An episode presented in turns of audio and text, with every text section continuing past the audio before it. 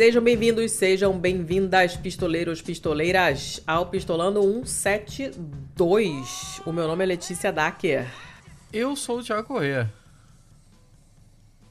Muito que bem. Seu Thiago. Você ficou. Como estão as coisas? Pequeno silêncio, como se esperasse que eu falasse alguma coisa depois do. Depois de dizer o meu nome. Não. Não? Impressão Não, tô minha? só pensando. Então tá. Impressão sua, estava só pensando.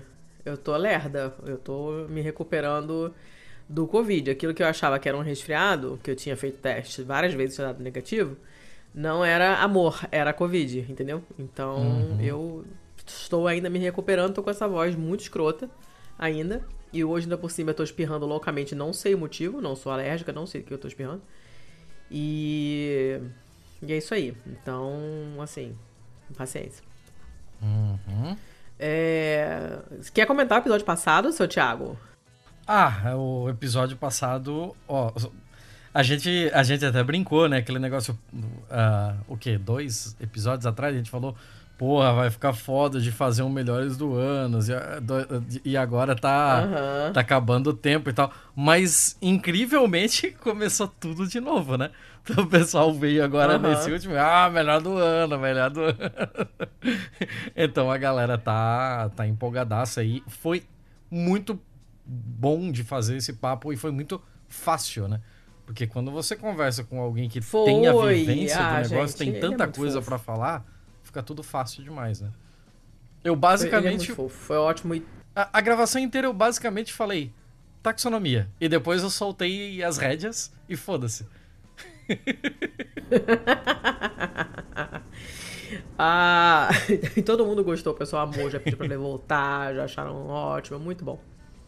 Muito, muito bom. E, e acabou, apesar de ser um assunto, entre aspas, batido, né? Porque toda semana tem Globo Repórter sobre a Amazônia, né? Mas eu achei que a, o modo de contar as coisas do Chico deu uma, um- uma, uma, uma alegria, uma graça, como diz a minha mãe. E eu achei que ficou muito legal. É, e, e faz diferença você receber isso direto da fonte primária, né? Claro, claro. Eu acho que Foi super muito bom, conta. foi muito bom. É... Isso dito, vamos começar? Podemos, podemos. Se você Hoje não, não estamos gravando tarde. Eu não, tô aqui pra isso, né? Então vamos Estou lá. deixando de ver série com a minha filha pra vir aqui gravar, ó, a resposta. Vambora, Hum, vamos lá. tá, é... Como estamos de notícia hoje? Ui, tem isso, né? Tem isso. Eu tenho duas boas, É. vai. Duas É. boas tá bom, né? Eu tenho duas boas também, eu tenho duas ah, boas. legal, legal. Você quer começar? Ou eu começo? Ah, ah. Vai você, vai você. Você tá pensando tanto pra responder esse tipo de coisa? Eu não sei se é eu não lag sei, eu tô minha- lerda, eu tô toda lerda. Não, não é lag não, é lag mental meu. Eu tô toda, tô toda, eu ainda estou zoada. Não tô me sentindo mais fisicamente mal, mas eu tô assim, tive uma semana merda, dormi super mal, ainda não tô 100% não. Uhum. Então eu estou mais, mais devagar do que normal. Vai lá, manda ver. Justo, justo, justo. Ah, eu vou aqui com uma uma noticiazinha da nossa querida amiga a revista da Fapesp. Que volta e meia a gente pega coisas de lá. Ah, Sempre fonte de alegria. Sim, sempre, sempre uma da- das fontes bem recorrentes aqui. E a ideia aqui é voltar para os nossos amiguinhos antigos aqui, paleontologia. Eu adorei a imagem dessa notícia. Depois você vai ver a foto que tem nessa notícia e que coisa mais linda. Não é uma foto, é uma ilustração, porque não tinha como tirar foto de um dinossauro, mas vocês entenderam. É. Sim. É... Vamos lá. Estudo com fóssil do Araripe repatriado sugere que pterossauros tinham penas coloridas. E a imagem Ai, dele é lindíssima. A- A cabeça dele é um remo, praticamente. É, Ele, ele tem uma. Gente, parece um adereço de escola de samba daqueles bem É, feitos. ele, tá ele tem uma, adorei. uma crista que vem desde a ponta do bico subindo assim em uma. Uma. Como se fosse uma parada óssea mesmo, né? É, Aham. é, é- é bem diferentão. Eu não, eu não sei como explicar isso. Você consegue descrever isso, Letícia? Não. ok, obrigado, Letícia. Não. Não, não, não eu normalmente eu, eu até sou razoavelmente habilidosa nessas coisas, mas zoado do jeito que eu tô, não, eu acho que vai sair uma, uma coisa estranha. Ah, tudo bem. Mas é. É bem interessante, eu gostei do nome dele. Amei. Então, o nome dele é Tupandactylus é. imperator. E vamos lá, vamos para a notícia, né? Um fóssil bem preservado da crista de um pterossauro de 115 milhões de anos é, que sobrevoava a atual região da Chapada do Araripe, é, pôde mudar o entendimento da origem e da evolução das penas. Isso é hum. bem maneiro. Esse artigo aqui já não é exatamente novo, né? Porque o artigo foi publicado dia 20 de abril na Nature. E a ideia é que hum. essa protuberância na região da cabeça do exemplar estudado, é, desse réptil alado extinto, tinha duas coberturas de tecido mole análogas a penas hum. coloridas.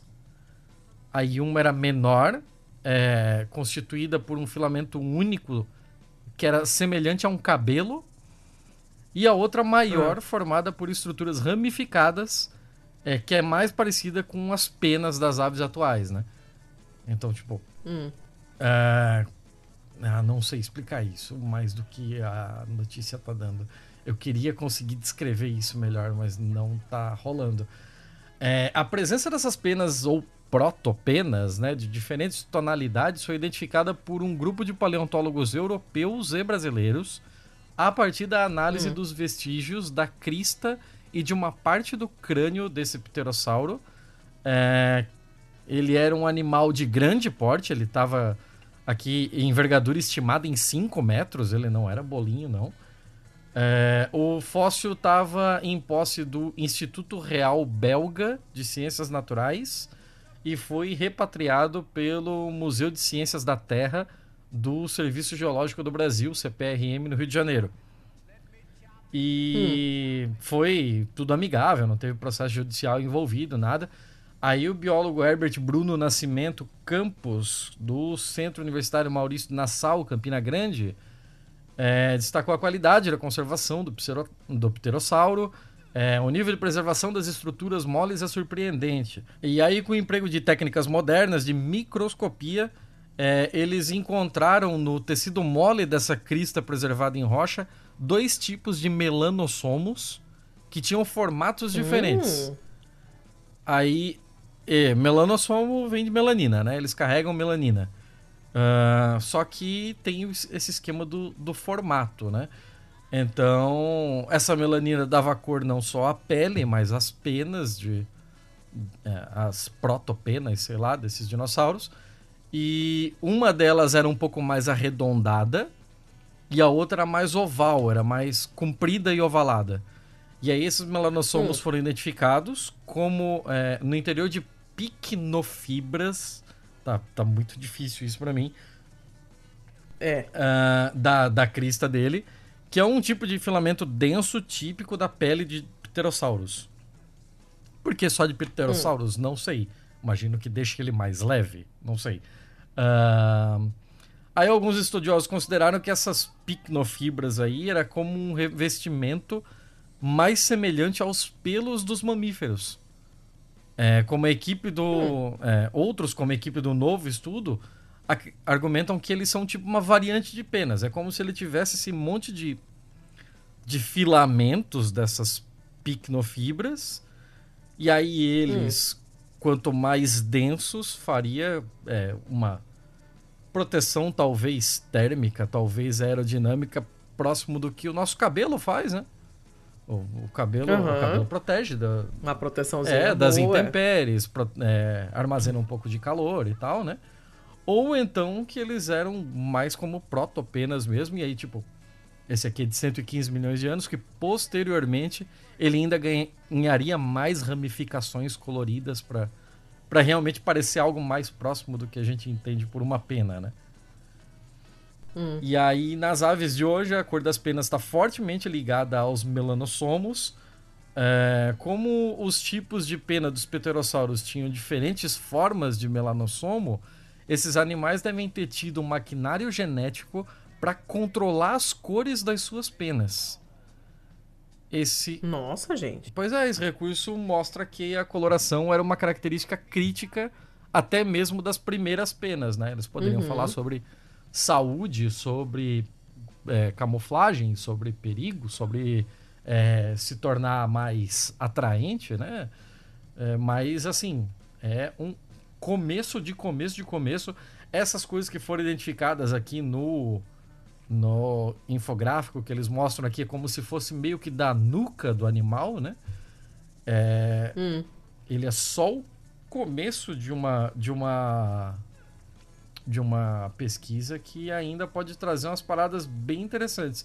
É legal que esse fóssil que que eles trabalharam, ele tá praticamente estampado numa pedra. Se você rolar um pouquinho a imagem ali, você vai ver que inclusive tá a- o formato da, da cabeça e tal já estava praticamente feito estampado na pedra. né? Eles não tiveram muito trabalho em ter que, Que, que, que, que cogitar como ele era o formato, talvez. Mas é isso aí, ó. Que A maneiro. gente teve aí o, o nosso amigo o Birajara, né? Causando nos últimos tempos. Sim. E agora tem mais um aí. Porra, tá saindo coisa pra caralho de paleontologia brasileira, né? Tem muita coisa que tem sido descoberta, principalmente é, pelo pessoal lá do, do Nordeste, principalmente da Paraíba, né? E a turma que tá trabalhando nos Pampas, né? Que tem. Que tá aparecendo os. Os grandões lá. Hum. Não, legal. A matéria é bem Pô, que maior maneiro. do que isso, né? Mas eu não vou. Esses bichinhos é- são sempre maneiros, assim. Gostei. Ah, eu achei. Gostei. Eu achei Eu ele vou- lindo, assim. Fala. tipo, eu, Ele é lindo, ele é maravilhoso. imagem eu dele. acho que eu não, eu acho que eu só não vou colocar ele na capa porque vai se confundir com o Birajara. Ah, não tem como. Porque O Birajara já tem, espaguete na. Não, mas a gente, é porque a gente já tem um, eu sei, Thiago, mas a gente já tem um dinossauro esquisitão numa capa, Ah, entendeu? Com fundo escuro, não sei o quê.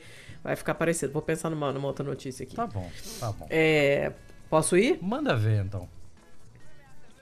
Então eu vou começar com uma rápida, que foi a Rebeca que me mandou. E também é de bichinho. A gente tava falando, né, semana passada, quando a gente gravou com o Chico, a gente tava falando que tomara que tivesse. Eu falei, né? Tomara que tenha notícia de bichinho no BMF, porque a gente gosta de bichinho. E estamos aqui cheios dos bichinhos. Essa aqui é uma notícia que ah, veio do Green Savers, que é um subsite lá do portal Sapo, que é o maior portal que tem aqui em Portugal. É uma notícia dessa semana, do dia 20 de outubro. Eu adoro que o maior portal de Portugal se chama Sapo. Sapo não, Não, não, é, diz olha- nada com nada, né, cara? Nada, nada. E o pior é que agora É tem, maravilhoso. um, tem um problemão, né? Porque, tipo, é, eu imagino que lá no começo da, da internet raiz, da internet moleque de quando criaram o sapo.pt, isso não era uma parada tão grande e tal. Pelo menos é, é, não nesses termos, né? Mas agora tem toda uma. Uhum. Tem toda uma. Um ecossistema. é, Não, e tem toda uma questão do sapo como um símbolo anti-cigano em Portugal, né? Tem todo esse problema. Cara, isso aí já não sei, seu Thiago. Não? Eu não tenho a menor ideia, nunca ouvi falar disso. Não, é, Não sei quantas pessoas sabem isso. Ok, então tá. Eu acho que você está vendo pelo em sapo. Porque eu não sei até que ponto isso é uma coisa difusa, entendeu? Eu nunca ouvi falar disso na minha vida. Procura com atenção, dá uma olhada se você não acha um, um sapinho de cerâmica, alguma coisa em vitrines de lojas. Eu, te- eu já vi em uma só, que é uma loja de cerâmica. então, assim, não quer dizer muita coisa. Então tá. Ela tem bacalhau de cerâmica, juro, um bacalhau. um bacalhau, um bacalhau seco de cerâmica. Então não quer dizer muita coisa. Ok. Mas pra que que serve eu não sei. Vou ficar de olho. De repente passou pela minha frente e eu não, não reparei. Mas. é, não É que você sabe que eu sou muito sensível a esses apitos de cachorro, né? Eu bato o olho no bagulho e epa! É, mas é porque eu realmente. Olha, a, a Itália tem um problema muito sério com, com, com, com população rom e tal. E, assim, não tem nada disso. E eu conheço uma galera que tem loja e não tem nada disso, sabe? A conversa é. Nunca chega nisso. Eles falam mal, eles têm um maior preconceito do caralho, tal, não sei o quê. Nunca ouvi isso comentado em lugar nenhum. Então eu não sei se as pessoas realmente conhecem isso, né? Não sei, não sei dizer. Tá. Ah, honestamente, não é a minha prioridade nesse momento também, então meio que, Ah, meio tá, que foda-se. tá, tá. Agora, pra mim, pra mim, agora nesse momento, meio que foda-se. Mas eu vou ficar de olho no sapo. É, de qualquer maneira, se você nunca mais puder falar de sapo, porque é, o sapo vira apito de cachorro, nós temos um outro problema. Você concorda comigo? Ah, sim, claro, claro, claro. Mas é. Pois é, então sim, tá. Sim, Então- eu só tô fazendo associações na minha cabeça que. Você sabe. é. A gente tá é, imerso em política, num- eu não num- consigo não fazer essa associação. É, mas pois é, mas entramos num terreno pantanoso e a coisa começa a ficar, pra mim, extremamente irritante, então eu prefiro mudar de assunto. Ah, Eu vou falar de outro bicho, tá? Que tá no portal Sapo. O sapo é um anfíbio, ele é um bicho útil na cadeia alimentar, não matem e o ele não lava o pé. Ahn, Mas ele não lava porque não quer. Então tá, né? É uma notícia, como eu disse, do dia 20 agora, e se chama, a manchete, se chama não, né? A notícia não tem nome, né? o, a manchete é, descoberto nas profundezas o peixe arco-íris que nasce fêmea e se torna macho. Hum, Não é um caso único, tá? Isso acontece com uma certa frequência na natureza. Tem várias espécies que fazem essa, essa mudança, assim, essa transição e tal. É, o peixe é lindo. Ele daria, inclusive, uma boa capa, porque ele é muito bonito. O melhor é o nome dele. hum. Já vou chegar lá, calma. Né? Ah, É uma espécie que se encontra ao largo das Ilhas Maldivas, numa profundidade entre se- é, 40 e 70 metros. E você tem muitos cardumes de peixes muito coloridos e tal, que eles nunca sobem até os refícies, uh, refícies, até os recifes de coral que ficam mais na superfície. É porque vem a superfície depois, né? O refície de supercife. Enfim. Sente o nome, eu não sei o que é pior, se é o nome científico ou se é o nome comum. O nome comum desse peixe, obviamente em português europeu, não sei se no Brasil é assim também, é bodião fada com escamas rosa. Bodião. Bodião, hífen, bodião. Bodião, hífen, fada, hífen com, hífen, escamas, hífen, rosa. Eu tá? tô dando uma olhada aqui. Lembrando que rosa, laranja e cinza, quando são cores, não vão para o plural. Então não, não é eu tenho duas camisas rosas. Não, você tem duas camisas rosa. É o Cirrilabros Laranja. finifen... Cirrilabros finifenma, com dois A's. Tá. Eu achei lindo, só que não dá pra gente inferir o que, que significa. Tá, o nome dele Certo. em português do Brasil é Bodião Fada de Véu Rosa. É, não não melhorou muito, não. É que o Bodião não ajuda, né? Né, bodião é muito difícil mesmo, realmente é difícil de defender.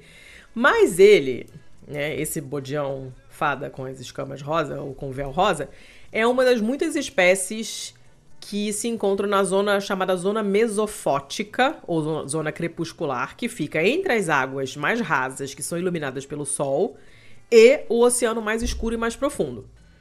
Ele fica assim uns 150 metros abaixo da superfície e tem uma mistura sua particular de espécies. E ela é uma das regiões menos exploradas dos recifes de coral, porque ela está numa profundidade incômoda, segundo diz a reportagem. Ela não é profunda o suficiente para você mandar um submarino. Hum, Ela é complexa demais para fazer arrasto, ou arraste, não sei, e dragagem, porque tem, tem relevo, né? Então você não pode sair jogando, um, arrastando uma rede numa uma zona que é cheia de coral, não, não dá. E mas ela é profunda demais para você mergulhar com técnicas de mergulho tradicional, tradicionais, que são as técnicas que são tradicionais, não mergulho. E para você conseguir fotografar e recolher espécimes nessa zona mesofótica, é, os cientistas usam um equipamento de mergulho especializado, aí eles têm que usar aqueles cilindros de gás, eles têm que levar horas para subir lentamente, para fazer descompressão, né? Mas acabam assim encontrando espécies que não se conheciam, né? Tem que encarar essa dureza aí para você achar uns bichos que você nunca tinha visto antes. E esse bodião foi descrito em 8 de março nesse ano, numa revista chamada Zoo Keys. E ela também, isso é muito maneiro, é também uma das primeiras espécies cujo nome deriva da, da língua local. hum. A língua local se chama Diverri. Eu não sei como se pronuncia isso. A palavra finifenma, com dois A's no final, quer dizer rosa. E foi escolhida porque as cores desse peixe fazem lembrar as cores da flor nacional das Maldivas, que é uma rosa. E é um rosa berrante, assim, um rosa rosa choque, né? Um dos cientistas envolvidos nesse processo de encontrar e depois nomear esse peixe foi um cara chamado Ahmed Najib, que é do Instituto de Investigação Marinha das Maldivas, né? Lembrando que investigação aqui em Portugal é pesquisa. É a primeira vez que um pesquisador das Maldivas descreve uma nova espécie nativa da região, o que é muito maneiro. Uhum. E uh, esse bodião, ele não é exclusivo nessa coisa de mudar de aparência e mudar de sexo conforme ele envelhece. Outras espécies de bodiões, então aparentemente tem muitos bodiões, tem esse fada, não sei quais outros tem, mas... Tem vários outros... e vários aqui. Pelo que eu vi, são cerca de pois 500. É, é ah lá, bodião até por fazer bico.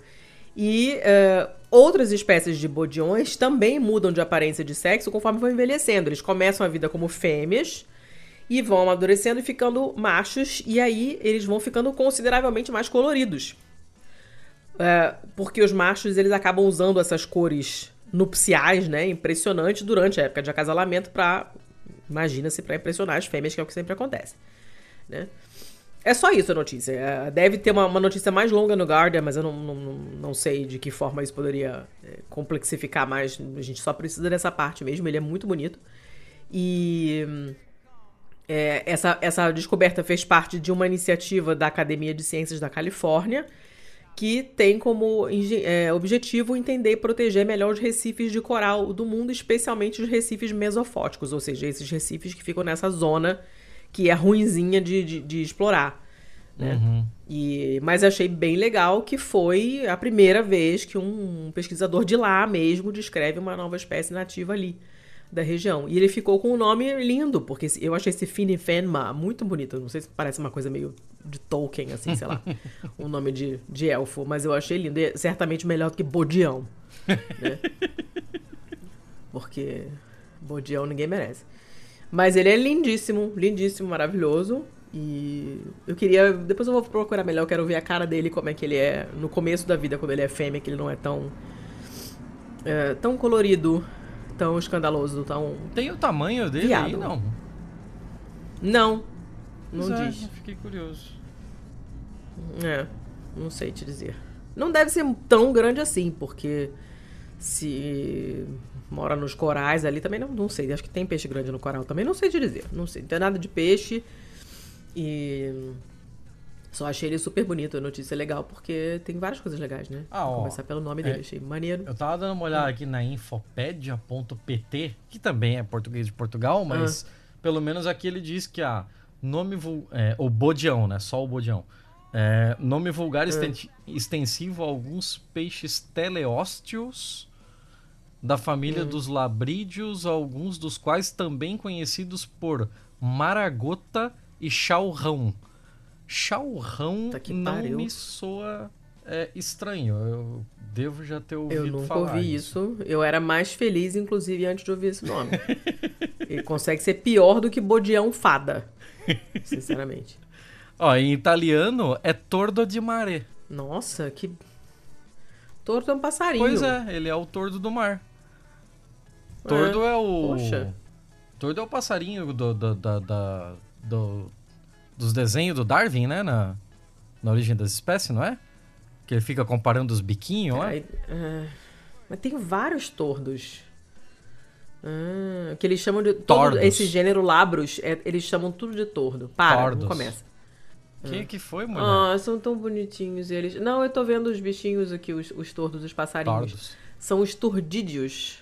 Turdídeos, a família. Uhum. E não são aqueles do Darwin.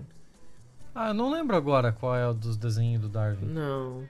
Não. Aquele é o. Finch, não era? Não sei, não que lembro. Tem um outro nome, né? Nossa, a gente tá tergiversando pra caralho. Chega, Thiago. Acabou, acabou a minha notícia. Vai você pra tua próxima. Pelo amor de Deus. Tá, pera. Socorro. É, deixa eu pegar a minha aqui. Ah, eu trouxe uma que é bem mais recente agora, né? Vamos para 19 de 9 de 2022. Tem um hum. mêsinho, mas ainda é bem recente. E ela é de O Globo. Pasmem. É, eu não costumo trazer que muita isso? coisa assim em português, ainda mais de site mais mainstream, mas essa daqui é tão foda que mereceu. Mereceu. Primeira vacina anticoncepcional para homens deve ficar pronta em 2023. Ou oh, amanhã? Vulgo ano que vem. É isso aí. O produto não usa via hormonal e afeta a cauda dos espermatozoides, impedindo a fecundação. Olha que pira muito louco que isso aqui. Que coisa interessante. Ah, um contraceptivo masculino inédito em forma de vacina, cujos efeitos duram por até 10 anos. Ai, que lindo isso, amei. É, muito, muito bom, bom, muito bom. Ah, o pessoal que está fazendo é do Instituto Indiano de Tecnologia, é, que estão desenvolvendo o anticoncepcional Rizug, inibição reversível do esperma sob controle. A injeção completou seus testes finais e foi considerada melhor que a vasectomia por ser menos dolorosa hum. e também reversível. E esse reverte como? Você é, tem algum jeito de cortar o efeito dele sobre o, o espermatozoide, talvez? Ou, na pior das hipóteses, você espera é, 10 é, anos, é né? estou te perguntando.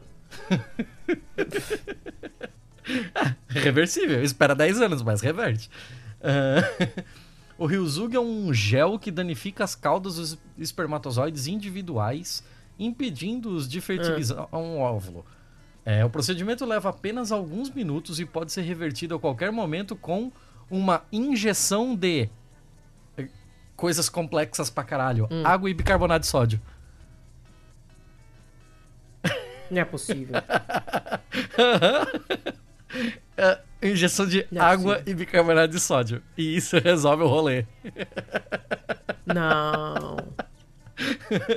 Não. Um teste feito em 300 voluntários apontou 97% de eficácia e os efeitos contraceptivos foram, foram observados em até seis meses. Gente. A injeção é aplicada nos dois dutos deferentes os canais que transportam os espermatozoides depois do seu amadurecimento para que se juntem aos líquidos seminais e formem o sêmen. Uma anestesia local é feita no escroto antes das duas aplicações da vacina anticoncepcional. Um, além de um pouquinho de inchaço temporário escrotal e uma dor escrotal e inguinal leve, inguinal, inguinal, hum. inguinal, inguinal, inguinal, nunca teve tremo. Ok, ok.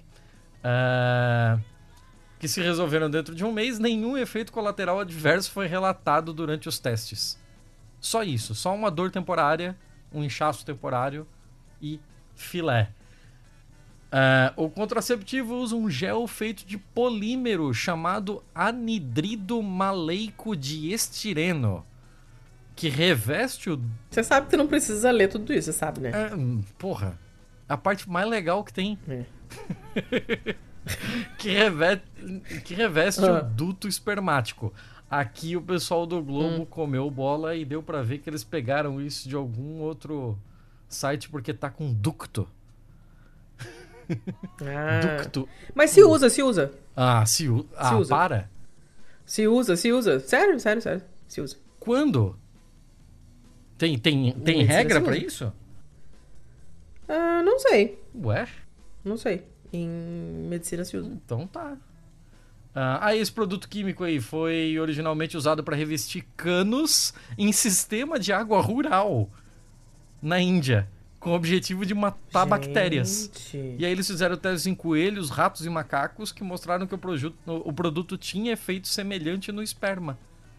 O Rizuki completou os ensaios clínicos, já foi testado em humanos na Índia está aguardando a aprovação das autoridades médicas e nos Estados Unidos um contraceptivo masculino chamado Va Vasalgel, é, que funciona de forma semelhante também está em desenvolvimento. Louco isso aí, hein? Interessante, hein? Demais, muito bom. A, a, muito bom. A grande vantagem dele é que ele não é baseado em hormônios, né? Então, tipo, todas aquelas aqueles problemas que Sim, acontecem com o corpo toda, da né? mulher né? justamente por conta do anticoncepcional não não tem a menor possibilidade aqui, né? Excelente, muito bom, gostei pra caramba. Eu vou até aproveitar essa notícia para dar uma recomendação cultural de um filme que fala sobre é, anticoncepcional masculino. Uma pornô chanchada brasileira chamada A Super Fêmea. Acabou? É, só. Pronto. Você quer que é, eu fale a história é. do filme? Não?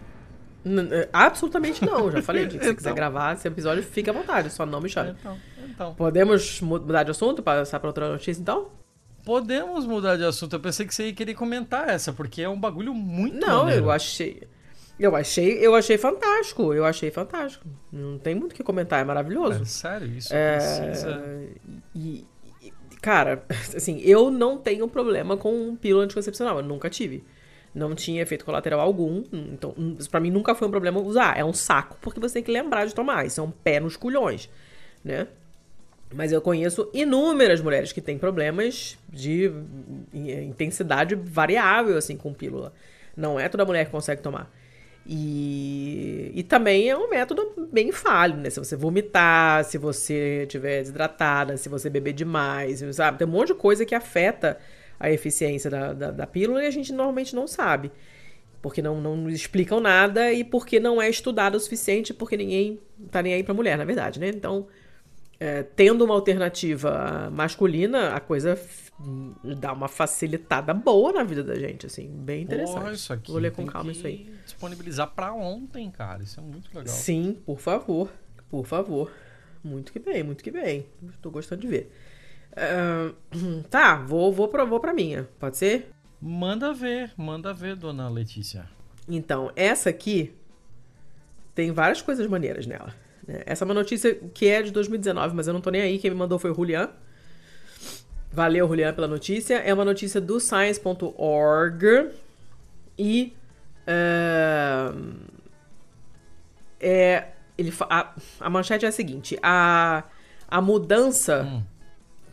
Antigamente, né? Essa é uma mudança antiga para alimentos mais macios nos deu a mordida que a gente tem hoje, que se chama de overbite, né? Que é quando os dentes de baixo e de cima não estão perfeitamente alinhados. Os da frente estão um pouquinho para frente. Uhum. Os de cima estão um pouquinho à, à frente dos de, dos de baixo, né? Isso se chama overbite. E, de como consequência, nós ganhamos a habilidade de pronunciar os Fs e os Vs. Uh, pera.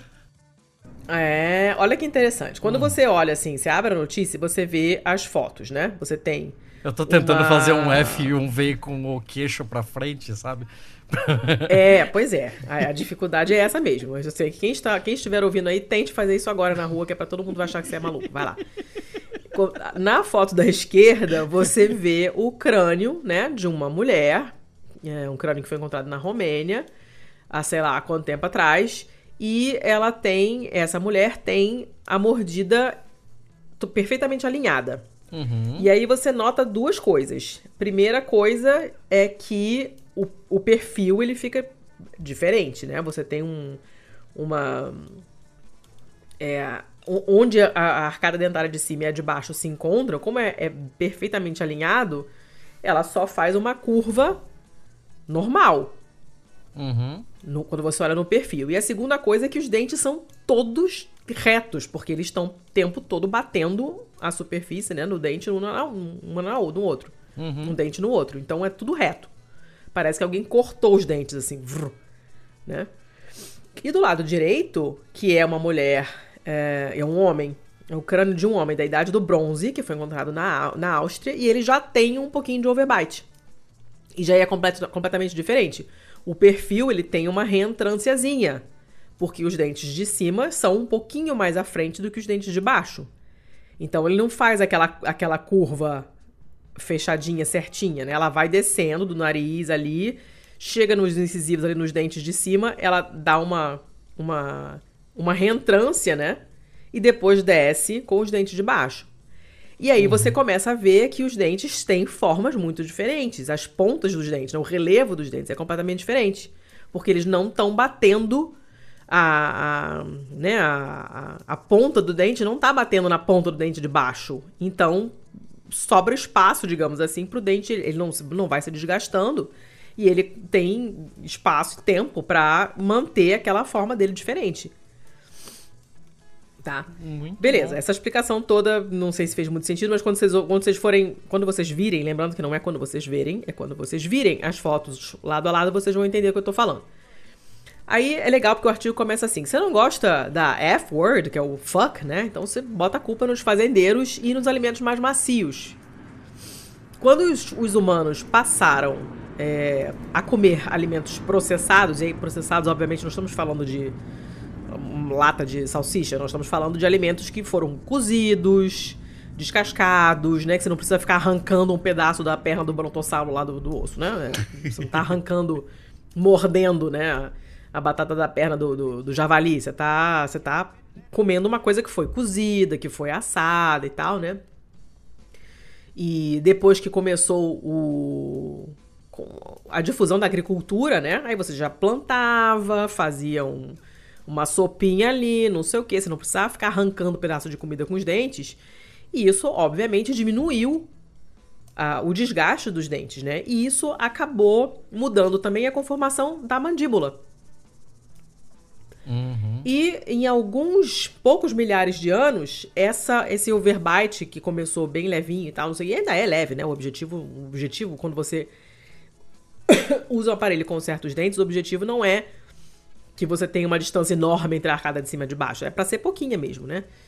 Mas Sim, isso não... facilitou. você não ficaria é, com o queixo do Beavis and Butthead, né? é, ou isso, não dá, né?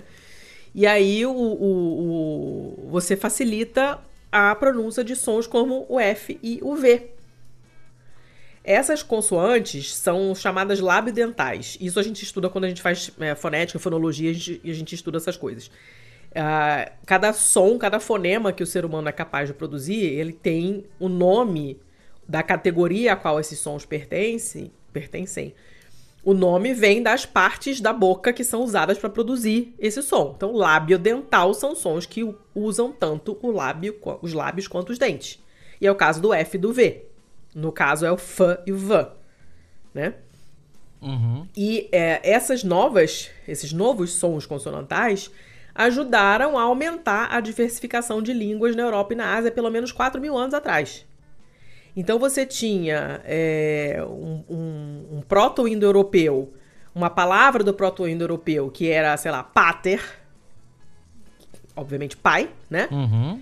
Que em inglês antigo, em Old English, virou father, que obviamente deu father.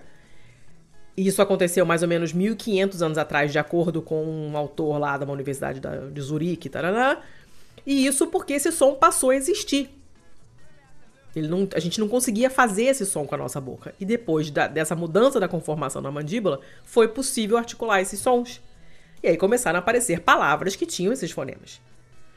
Né? Isso é muito maneiro, porque é uma mudança cultural, né? O fato de você parar de comer só o que você caça e colhe e, e sossegar o facho num lugar, plantar, fazer a sua sopinha, né? E não precisar arrancar lá a casca do coco com a boca, que era o que meu cachorro fazia, né? E isso acaba levando a uma, a uma mudança na biologia. E nesse caso, como é o campo de estudo deles, ele é um morfologista evolucionário, whatever, acabou afetando a nossa linguagem. Aí como é que eles começaram a estudar isso? Eles começaram. Teve um cara aí, um Damian, não sei o quê, e um outro cara, que baseados no trabalho de um linguista americano, é, começaram a, estudar esse negócio. Por quê? Em, nove... em 1985, esse linguista americano, que se chamava Charles Hockett, ele percebeu que as, as línguas, os idiomas dos caçadores e. Como é que se chama isso? Hunter-gatherer? Caçadores coletores. Coletores. Coletores caçadores-coletores não tinham labiodentais. Não tinham nem f e nem v. Ele ficou, gente, mas por que, que eles não têm essas letras? Que coisa. Letra, né? Tô dizendo letra, mas não é letra, né? É o som. Ele imaginou que fosse alguma coisa relacionada à dieta, porque como eles mastigavam comidas muito fibrosas, duras e tal, você faz muita força com a mandíbula, desgasta os molares, né? E como consequência, a mandíbula acaba ficando maior para poder imprimir mais força mesmo. Os molares acabam crescendo um pouco mais para frente uhum. nessa mandíbula que já é mais para frente também. de forma que os dentes superiores e inferiores fiquem alinhados. Então, é, é, uma, é uma mudança enorme. Você tem o osso da mandíbula e você tem os dentes nascendo numa posição diferente. E tudo isso faz com que haja esse alinhamento da mandíbula, da, da arcada superior da arcada inferior. E aí fica muito mais difícil você fazer os lábios tocarem. E é nessa tocada dos lábios que você faz o F e o V. É uma tocada mesmo, de leve. Se você fizer agora na rua, com todo mundo te olhando, na academia, enquanto você tá malhando, você faz. Tem uma tocada, né? E. Da, do, do, dente com, com o lábio e você não consegue. Mas aí outros linguistas falaram: não, não é nada disso, está errado, viajou e tal. Mas eles começaram a estudar melhor o negócio e viram que na real é isso mesmo. Aí eles começaram a usar é, modelagem no computador para mostrar que com esse overbite, com essa mordida que é o que a gente tem hoje, né? É mais ou menos 30% mais fácil produzir esses sons. Aí eles começaram a estudar vários idiomas do mundo e viram que os idiomas falados por essas populações de caçadores-coletores têm, tipo, um, um quarto das labiodentais do que os idiomas falados em, em sociedades que praticam agricultura. Uhum. E começaram a estudar também as relações entre as línguas e descobriram que esses sons labiodentais eles se espalham muito facilmente. Então, é, eles eram raros em, sei lá, nos, nos 8 mil anos desde a adoção né, difusa da agricultura e dos novos métodos de processamento, né? Tipo, pegar o grão e transformar em farinha para fazer alguma coisa com essa farinha, fazer um pão, fazer uma sopinha, fazer um mingau, né? Nesses 8 mil anos, desde o início da adoção da agricultura, esses sons se espalharam muito rapidamente. E o que um desses pesquisadores sugerem é que conforme mais adultos iam desenvolvendo essa mordida, esse overbite, eles começaram a meio que acidentalmente usar o f e o v com mais frequência. E rola até uma teoria de que na Índia e na Roma antiga, esses fonemas provavelmente eram um, uma, uma, um sinal de status, inclusive, porque sinalizavam que? a pessoa tinha uma dieta mais macia, o que, consequentemente, significava que a pessoa tinha mais dinheiro. Essa é a teoria de um desses caras, de um desses, estudi desses estudiosos, né? E hoje esses sons aparecem em 76%, 76 das línguas indo-europeias, que são muitas. Uhum. E aí você tem um monte de gente estudando isso para ver se, é, se pode ser ou se não pode ser, né? Só que assim, a gente... É, é, você tem outros achados que dizem, olha... É, a gente consegue hoje falar o f e o v legal, né? A gente perdeu aquela mordida alinhadinha que era muito ruim para produzir esses sons. Ganhamos esses sons novos, mas não, não sei se essa troca foi tão boa, porque a nossa mandíbula inferior ela é mais curta uh, e a gente tem, por causa disso, a gente tem os dentes do siso enchendo o saco, que a gente precisa com frequência tirar, porque enche a paciência, uhum. porque eles não têm mais espaço, né? É, eu tenho um ainda e pra tirar essa merda.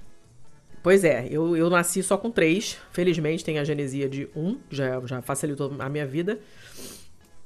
E também temos mais cáries, porque os dentes estão mais próximos uns dos outros, porque o espaço é menor. Uhum. Então a gente ganhou fonemas, mas pagamos com dente do siso. É uma ah. troca difícil de avaliar.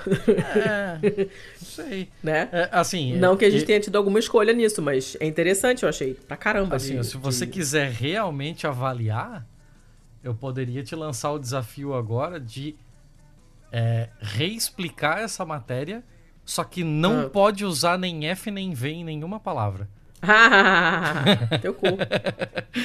então, aí você veria como é que seria difícil. aí, ó, explica. Que... É, tenta explicar essa, essa, essa matéria em uma frase que não tenha FV. Pode ser uma ah, frase curta, lá. mas assim, ó, é não, muito difícil. Não. Não. Mandíbula. Não, não, não, não, vou, não vou nem tentar, que meu cérebro não tá acompanhando. Mas eu achei muito maneiro. Esse negócio de. Esse estudo da produção de fonemas e tal é muito maneiro. Eu adorava isso quando eu estudava. Estudei isso quando eu estudei italiano na Itália. E é muito maneiro. Porque você fica, você fica igual uma doida depois, né? Fazendo os sonzinhos em casa, né? Vendo o que que, o que que é, o que que, o que que sofra, o que que sopra e o que que não sopra, né? Tipo f e v. O v, você sopra, né? Você consegue ficar fazendo um, um v sustentado, né? V, uhum. né? O f uhum. não, ele é mais explosivo, né? Ele, ele para, né?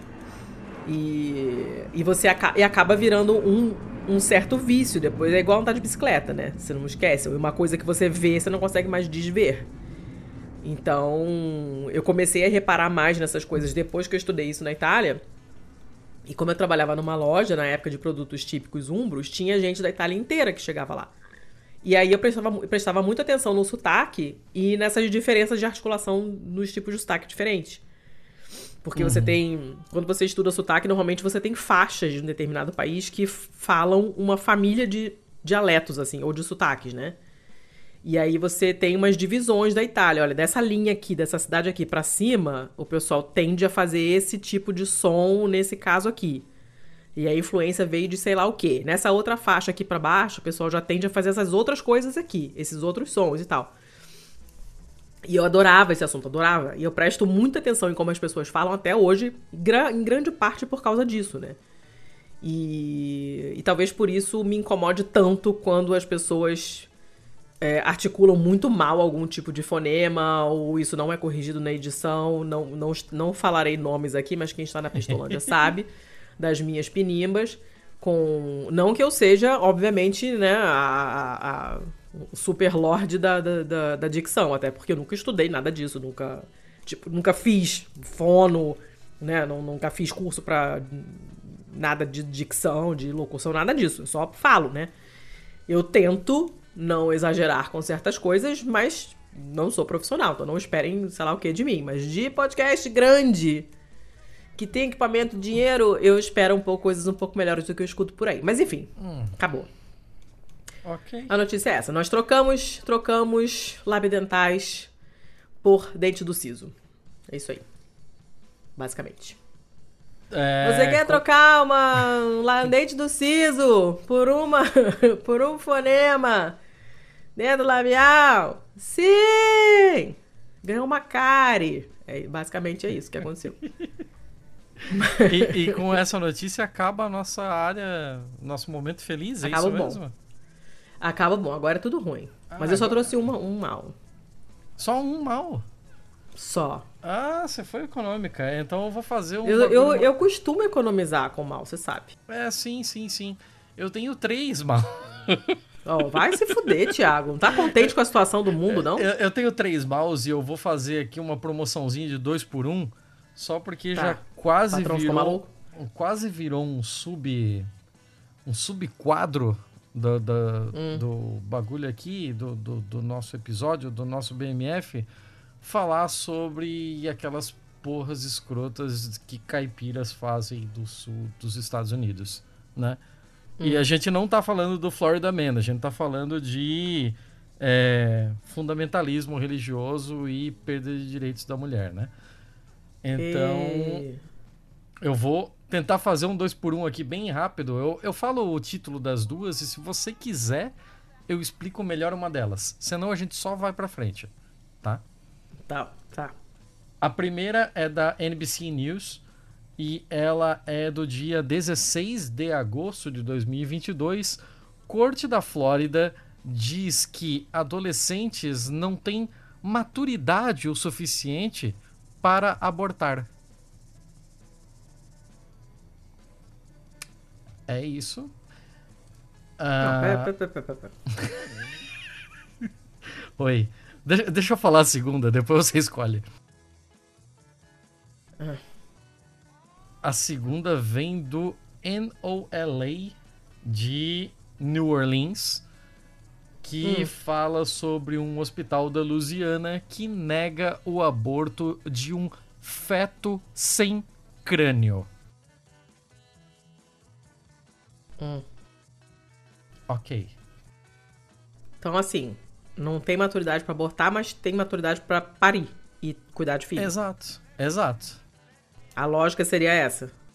Uhum. Exatamente isso. Hum. O que, que você quer que eu te diga? Não posso jogar o computador pela janela, mas a vontade é essa mesmo. É, então, o tribunal disse que ela não tá pronta para poder fazer um aborto. Ela não é madura o suficiente para fazer um aborto. Aqui a gente tá falando de uma jovem de 16 anos. E aí, por Aham. ela não ter maturidade para fazer um aborto, ela vai ser obrigada a parir. É isso aí. Isso é na Flórida. E a história, a, a- história é pior ainda. Tipo, ela é uma jovem de 16 anos, grávida e órfã dos pais. Então, tipo, ela não vai ter E- nenhuma rede de suporte, sabe? De apoio, né? Ela não, não tem quem, quem possa ajudar ela em algumas tarefas muito, muito básicas, né? É, é, tá. É isso aí. Eu acho que não tem muito o que comentar, né? Sinceramente. Ok. Vai comentar Ok. o quê? O que, que, que, que a gente pode comentar? É que não, é, não tem comentar, nada justifica. Não tem, não tem, não tem. Não tem mesmo. Como? O que, que eu vou dizer? Não tem o que dizer. E a única coisa que eu posso dizer é que estamos caminhando para meio que para isso aí, né? Aqui. Então. Por isso que essa na, na real, assim, é um tanto de causa e consequência, né? Justamente por esse tipo de caso ter uma atração tão grande com um determinado segmento dos Estados Unidos que ele tá do jeito que tá aqui, né? Tipo, se a, a gente tem um- uma uma vasta experiência já em ser chupim das piores coisas do pior Uh, sim. fundamentalismo cristão dos Estados Unidos, né? Então, Uhum. vide televangelismo, né? Então, Nossa senhora. é, é uma questão de causa e consequência. As coisas estão do jeito que estão aqui porque estão do jeito que estão lá. Não sei nem não sei o que dizer, seu Thiago. Sinceramente. Eu sei, mal aí.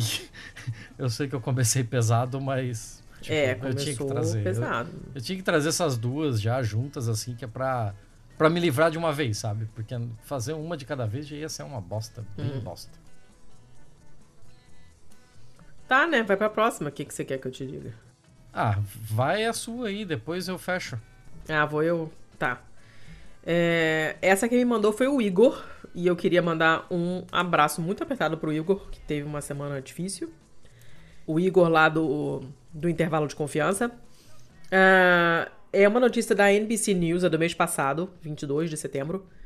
E conta a história de uma aluna da Universidade de Utah que foi presa porque ameaçou detonar o reator nuclear, nuclear da escola se o time de futebol perdesse. Pera. Ah, Assim, é, é- É. é- é- essa, essa história é. É tudo muito confuso. Mas. É muito. Deixa eu começar pelo começo. É. Tem um reator nuclear da escola? Ah, mas aí é que tá, aí que tá, aí que tá. É, é- não é na escola, não é na universidade. A notícia fala de escola, mas escola no sentido de lugar onde você estuda e é a universidade. Ok. A universidade tem um reator nuclear. A Ah. universidade tem um reator nuclear, tá? Que está lá, seguro, feliz, contente, com muitos alarmes. A polícia tem vários protocolos para qualquer, no caso de qualquer é, quebra de, de qualquer invasão de qualquer tipo, qualquer, qualquer problema, tem todo um protocolo a ser seguido de segurança e tal, não sei o quê, mas é- essa é a parte decisamente mais bizarra, porque, né? Como assim a minha universidade tem um reator nuclear? Mas ela de fato tem. Essa essa estudante foi presa na quarta-feira, no caso dessa semana de 22 de setembro, foi acusada de fazer ameaças terroristas porque ela postou nas, nas redes sociais dela no dia de um jogo de futebol americano do time lá da faculdade dela. E ela falou: Olha, eu vou detonar o reator no campus se o time não ganhar. Ela tem 21 anos. E ela. Ela usou uma rede chamada Yik Yak, que eu nunca ouvi falar. Nossa, Mas postou esse negócio Porra, lá. é? Y, não sei. Y-I-K, Y-A-K, não sei. Ah, e depois a, univers... a polícia da universidade, né? Porque nos Estados Unidos tem isso, tem a polícia do campus e tal. É. Identificaram essa garota como Meredith Miller, né? E, e a, a mensagem dela foi exatamente essa: se nós não ganharmos hoje, eu vou detonar o reator nuclear do campus. Aí identificaram ela e tal, né? E verificaram que de fato foi ela mesma que postou a mensagem, não foi ninguém postando o nome dela, foi ela mesma. Chamaram ela lá para conversar, nananã, e ela, acabou, ela admitiu que postou e acabou sendo presa, foi levada para a cadeia lá do condado lá de, de Salt Lake e foi marcada como pessoa que fez ameaças terroristas. Uh, não se sabe nem se ela, pelo menos na altura da reportagem, não se sabia se ela tinha já arrumado um advogado. Não, não, não, não respondeu a pedidos de entrevista, não comentou nada. Ela disse que foi uma piada. É, okay, é uma piada né? engraçada, uma brincadeira, né? Foi uma brincadeirinha, foi só uma brincadeira.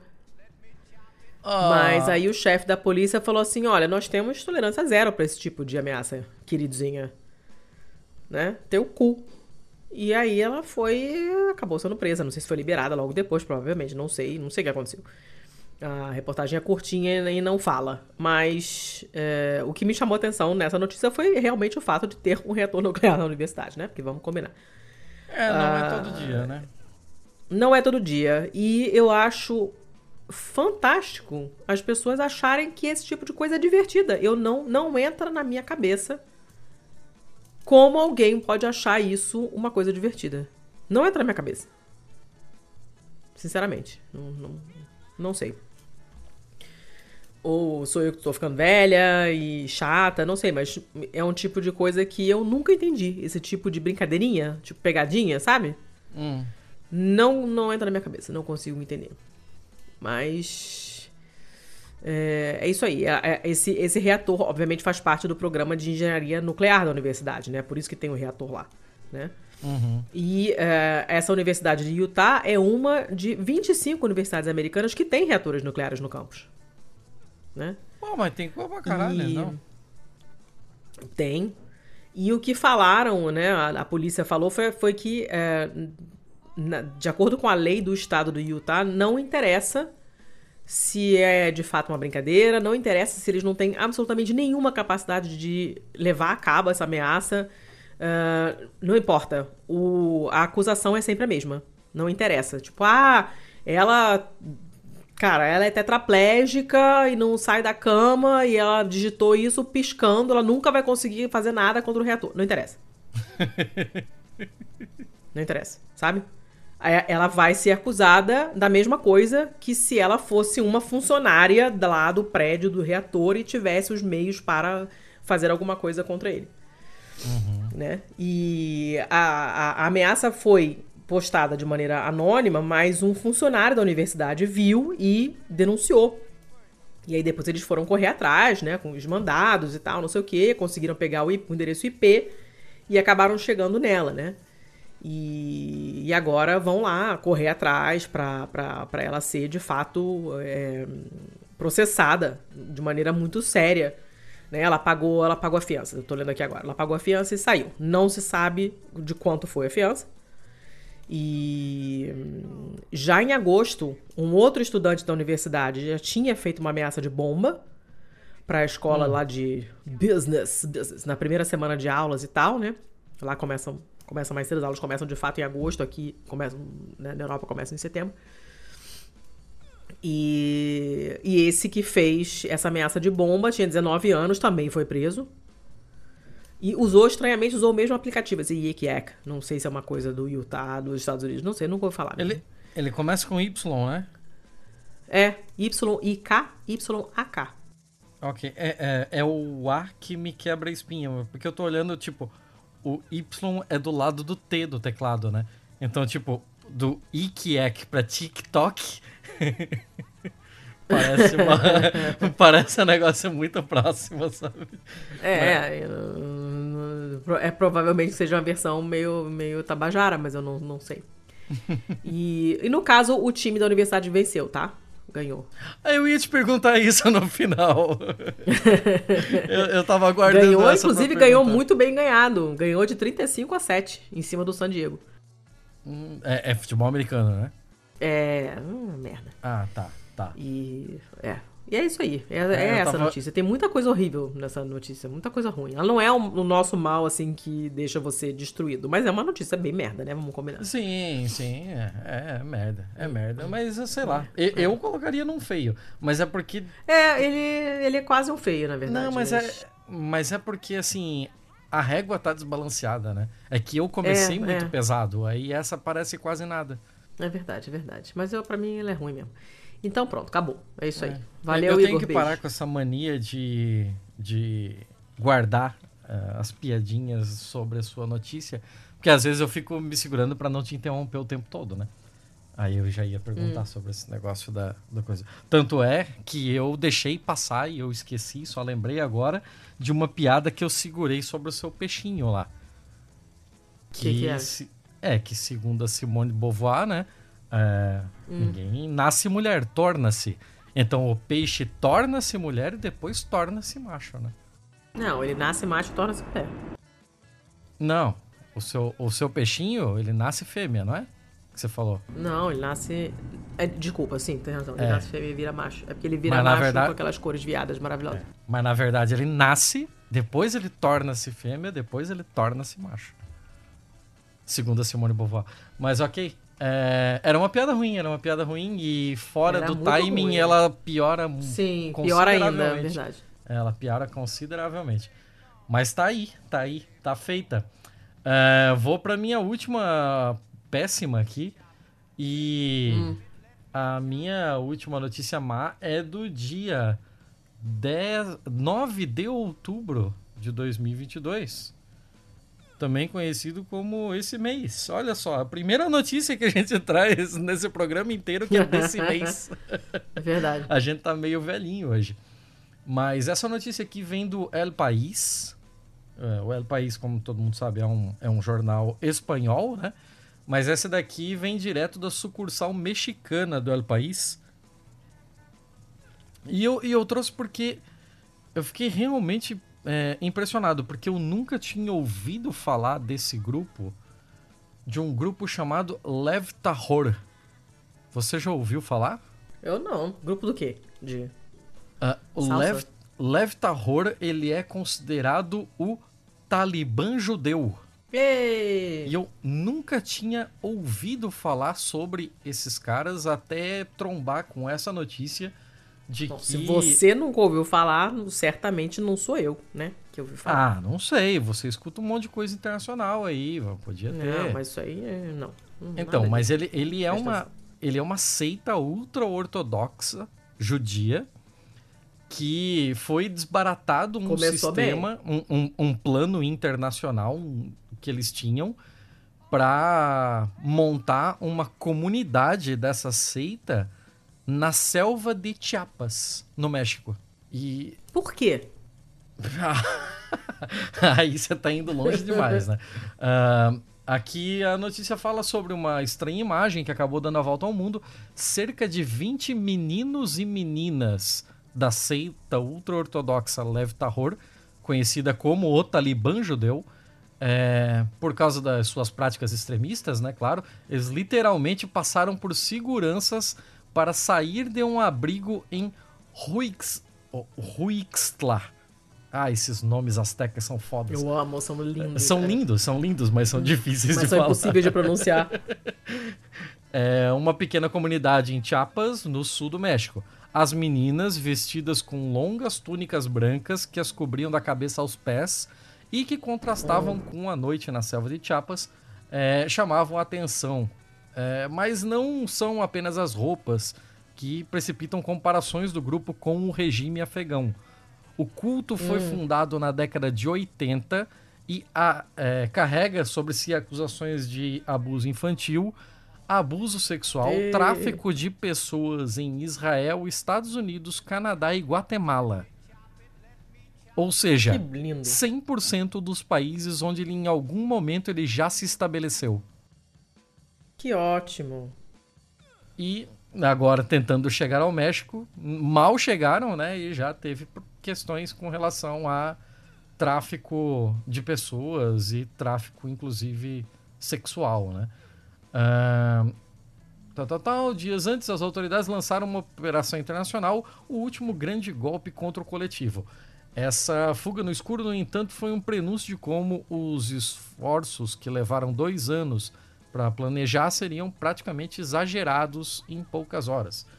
Depois de receber denúncias de ex-membros e investigações de um grupo de advogados, ex-policiais, voluntários e tal, é, eles pegaram 80 agentes mexicanos que foram enviados para Ejido Independência, uma comunidadezinha em Chiapas, que é a 30 uhum. quilômetros da fronteira com a Guatemala, lá bem no sul mesmo, né?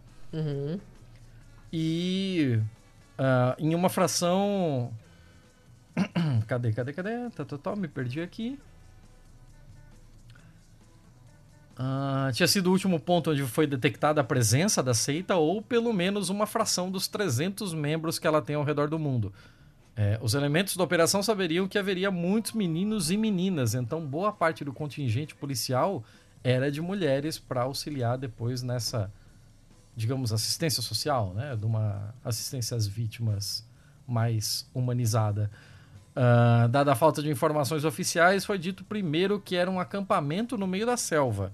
Depois, as fontes que hum. participaram no campo explicaram que, na verdade, havia duas ou três casas alugadas cada uma contígua à outra, né? Onde os fiéis uhum. se instalavam há mais de seis meses. Aí alguns uhum. ex-agentes do Mossad aconselharam que é, aconselharam aqueles que intervieram, especialmente para dar um hum. contexto de que essa do que era exatamente esse Lev Tahor, com o que eles estavam lidando, né? E quais seriam as dificuldades que eles poderiam encontrar. Quando as pessoas falam sobre o Mossad, é normal que as pessoas deixem a imaginação correr solta, mas a participação do Mossad se limitou basicamente a é, a gente entender qual seria o nosso inimigo, né? Ah, o ataque contra o Lev Tahor tinha três objetivos. O primeiro era a prisão dos líderes do grupo, que exercem um controle rígido sobre praticamente todos os aspectos da vida dos seguidores. Olá, testemunhas de Jeová. Havia quatro alvos inicialmente, né? Quatro líderes, mas dois deles estavam desaparecidos no momento da busca. Os outros dois foram presos por crimes como sequestro e abuso sexual infantil e transferidos para uma prisão de Chiapas depois que um juiz emitiu o mandado de prisão.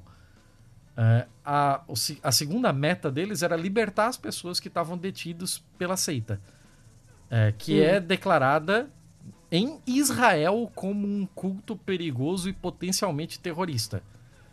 Então, se Israel, que é um estado em si terrorista, tá chamando um culto também judaico Cê de ima potencialmente imagina. terrorista, o bagulho. Cara, eu, eu não consigo nem mensurar, cara.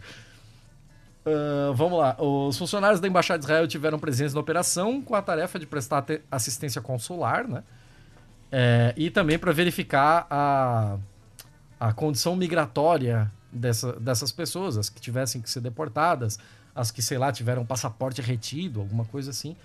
É, e o terceiro objetivo era resgatar um menino de 3 anos que havia sido separado de Puta seu pai. Apesar de as autoridades de Israel e da Guatemala terem decidido que esse pai tinha custódia legal. É, não sei nada dele, só sei que está vivo, disse o pai do menino. É, o, o nome do pai é Israel Amir. O Amir diz hum. que a sua família ingressou na seita quando ele tinha coisa de 13 anos e que, por não ter nascido no grupo, foi muito difícil para ele se adaptar. Mas os pais dele já eram judeus ortodoxos e tal, né? Assim como outros adolescentes do curso, do, do culto, ele trabalhou como assistente de membros da liderança e presenciou vários abusos sexuais e castigos físicos contra outros Ei, jovens. Que beleza. É, abro aspas para ele aqui. A pessoa para quem eu trabalhava me pediu para ligar as crianças à noite e ficou com elas para estuprá-las. Quando ele tinha 16 anos, os líderes do culto decidiram que ele estava em idade de casar com uma garota que ele não conhecia. Os claro, líderes um do culto decidiram, né? Tipo, é, sequer os pais dele eram consultados, era tudo direto com os líderes. Uh, e a prática de casamentos forçados é outra das queixas né, que pesam sobre o grupo, claro. É, além de um costume religioso, uh, era uma estratégia de sobrevivência do culto, que era ampliar a adesão de outras pessoas por meio de casamentos. Era quase como o esquema de casamentos para manter o reinado na Idade Média. Gente, que coisa. Coisa de maluco. Por dois anos, os líderes do culto supervisionaram esse o relacionamento conjugal do, do da vítima que está aqui depondo, né, o Israel. É, e o pressionaram para ter mais relações sexuais com a sua, espro, a sua esposa o, os homens e mulheres da congregação praticamente não convivem diariamente e o Amir hum. descreveu hum. o desconforto de ambos na intimidade.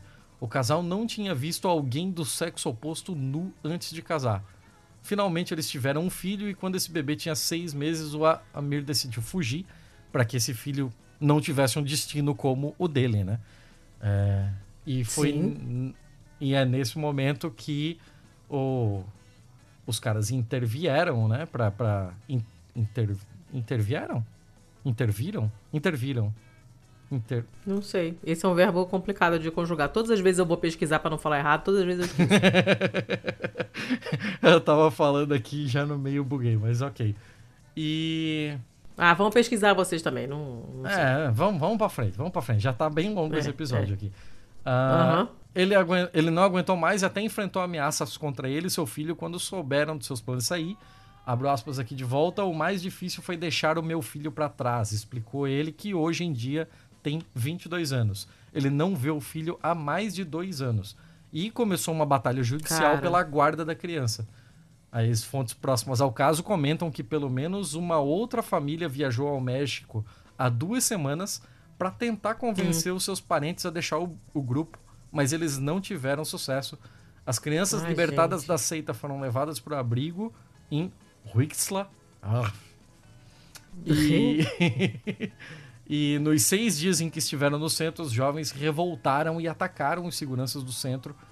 É, outros membros do Left Horror que falaram com jornalistas, é, provavelmente os jornalistas nunca tinham ouvido falar do culto, né? Então é, é ao mesmo tempo uma questão muito de curiosidade, mas ao mesmo tempo essas pessoas que foram desmembradas do culto, elas se hum. sentiram perseguidas, é, como se fosse uma perseguição religiosa do tipo eles não entendem o nosso culto e por isso estão nos, nos pegando. Hum. Então dá pra ver que a lavagem cerebral desse grupo é pesadíssima. E curiosamente, o Lev Tahor tem posições anti-sionistas. Como assim? É, é, e elas têm inclusive um argumento religioso para isso. A terra prometida deve vir por desígnio de Deus e do Messias e não pela mão do homem. Então, como hum. a terra designada como Israel hoje foi feita naquele acordo dos poderosos, né, ao fim do, da Segunda Guerra Mundial, é, isso daí para eles não vale. Quem, quem diz qual é a terra prometida não são esses caras aqui, é Deus, então foda-se. Mas, gente. Curioso, né? Curioso ver que um grupo tão, tão bizarro assim é antisionista também. E Muito provavelmente. Bizarro. Provavelmente, justamente por ser antisionista, é que o governo de Israel não gosta deles. Porque se fosse por abuso de criança, ah, isso daí eles fazem com o palestino o tempo todo. Ah, né? sim, sim. Isso daí é, não, é. não, é. um problema pra passa, eles. Passa, passa. É, assim. Que, que, doideira. A matéria é bem maior do que isso daqui. Ainda tem uma trama aqui que é digna de Hollywood. O, o pessoal da cúpula ali que estava sendo caçado. É, usou disfarce, identidade falsa, conseguiu desviar Gente, da polícia, o caralho. Passaram por Nova York, os caras. É, é uma loucura. Essa notícia aqui é uma loucura. E quem Coisa não conhece, fica, fica a dica aí de procurar por esse tal Lev Tahor, que eu tenho uma impressão de que não é a última vez que a gente vai ouvir falar sobre ele, sabe? Hum. Sei, né? De repente continua sendo uma parada de nicho, continua se escondendo, não sei. Tomara. Cara, tomara, que doideira. Mas eu não, não seria tão otimista assim. Dureza, hein?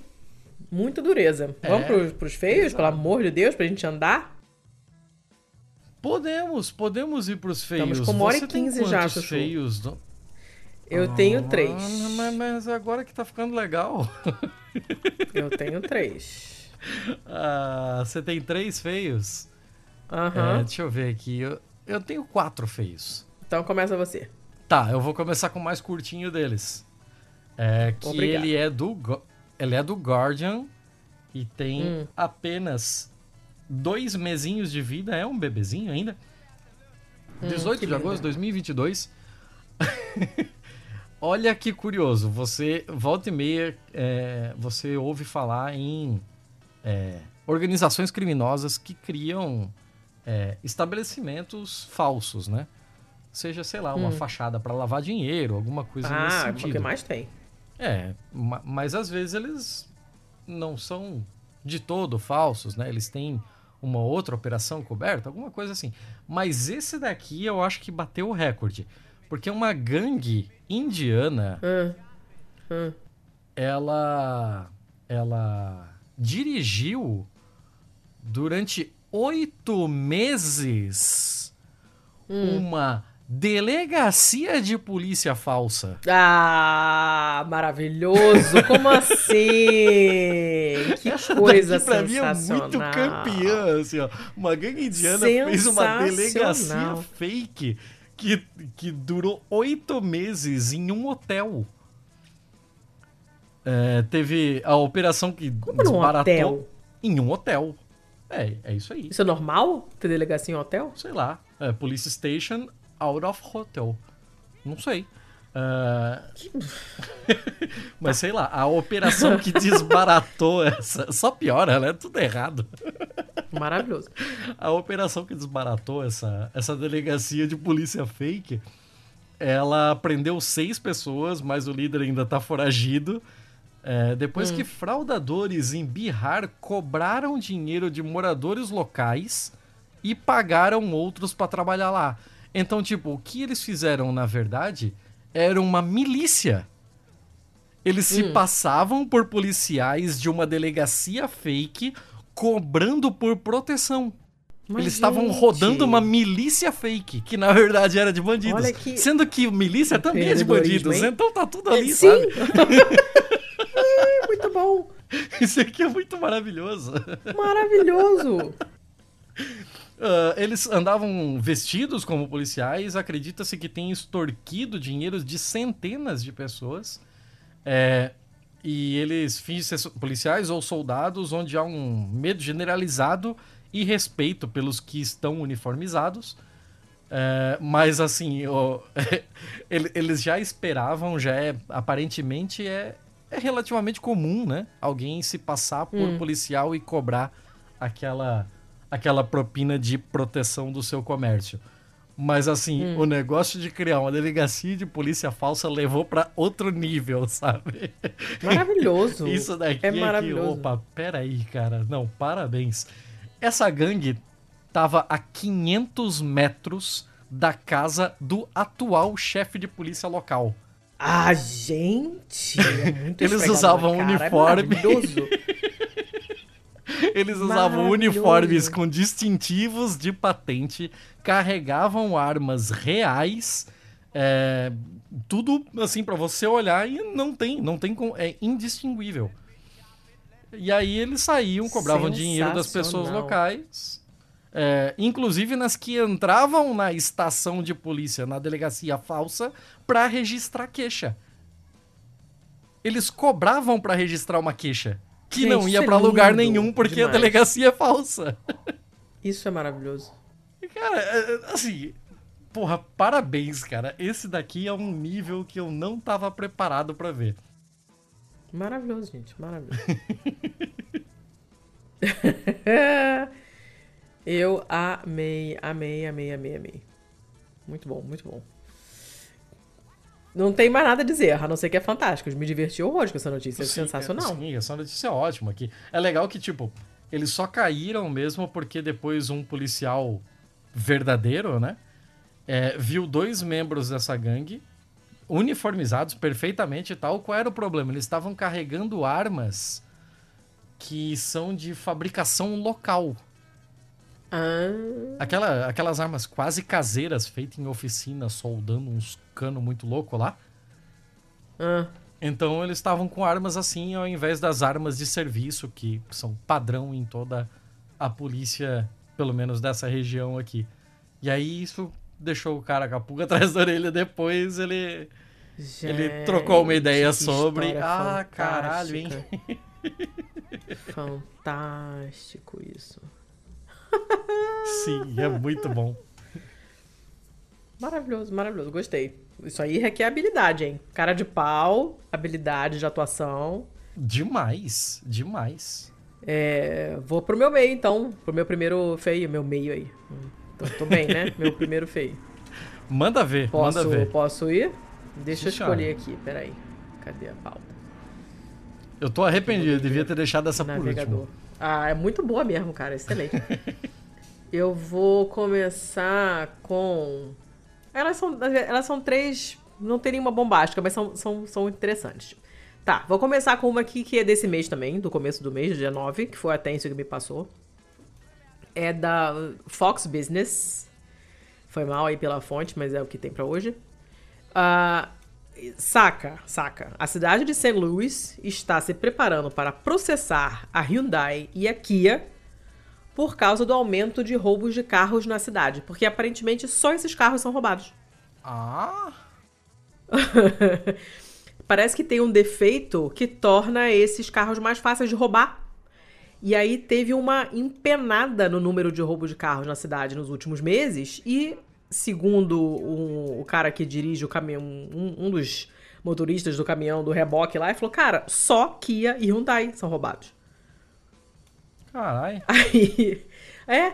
E ele fala, olha, a gente, a gente, é, um desses motoristas falando, né, falou, a gente, olha, a gente pega uns cinco desses, dessas coisas por dia, assim, só tem esses roubados o tempo todo.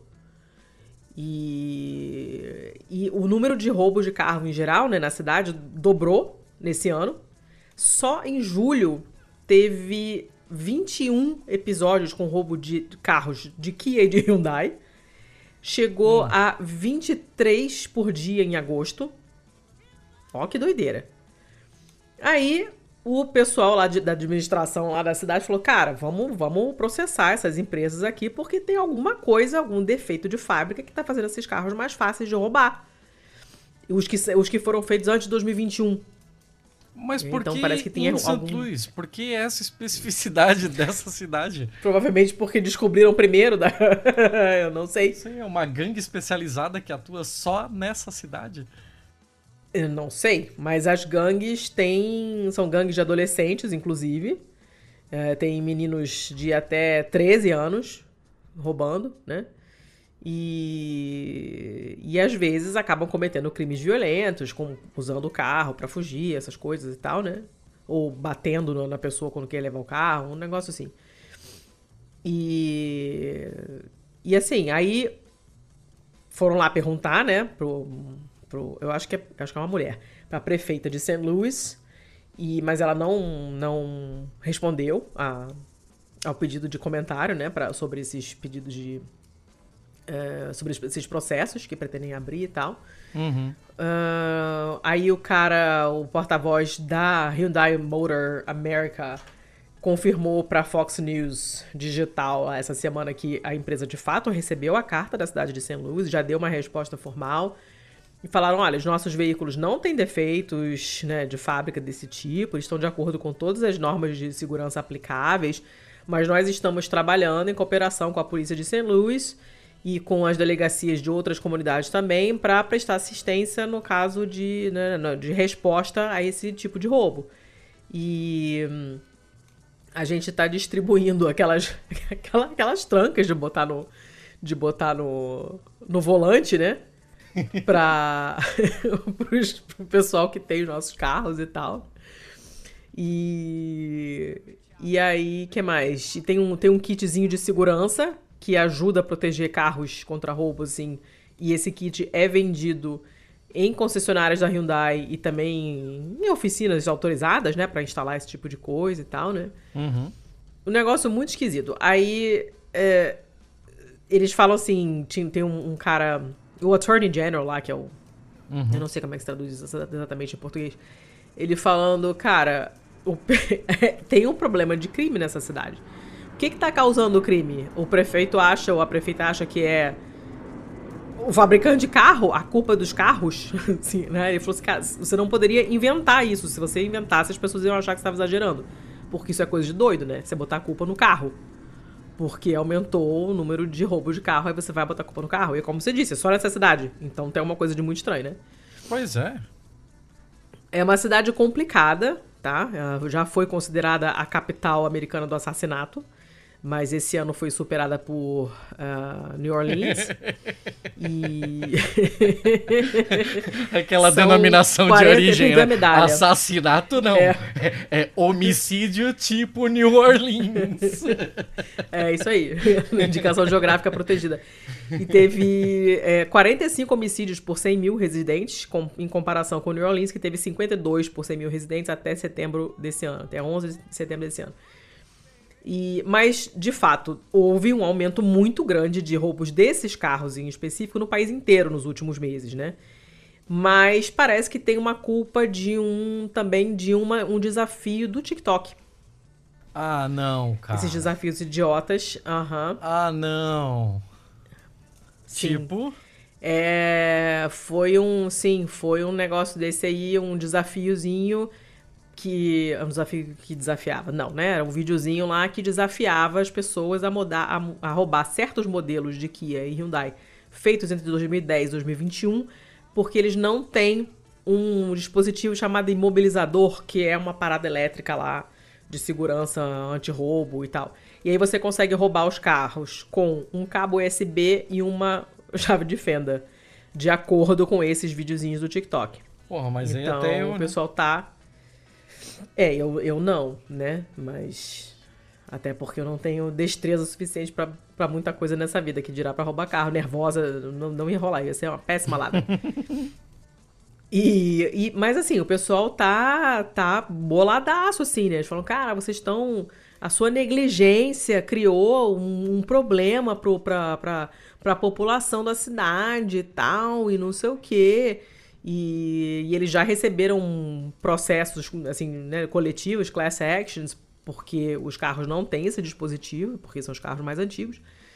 E uma, um escritório de advocacia em Ohio disse que na semana passada mais de 3.600 pessoas no estado do Ohio é, já pediram informações e, e, e, e, querem se juntar a essa class action.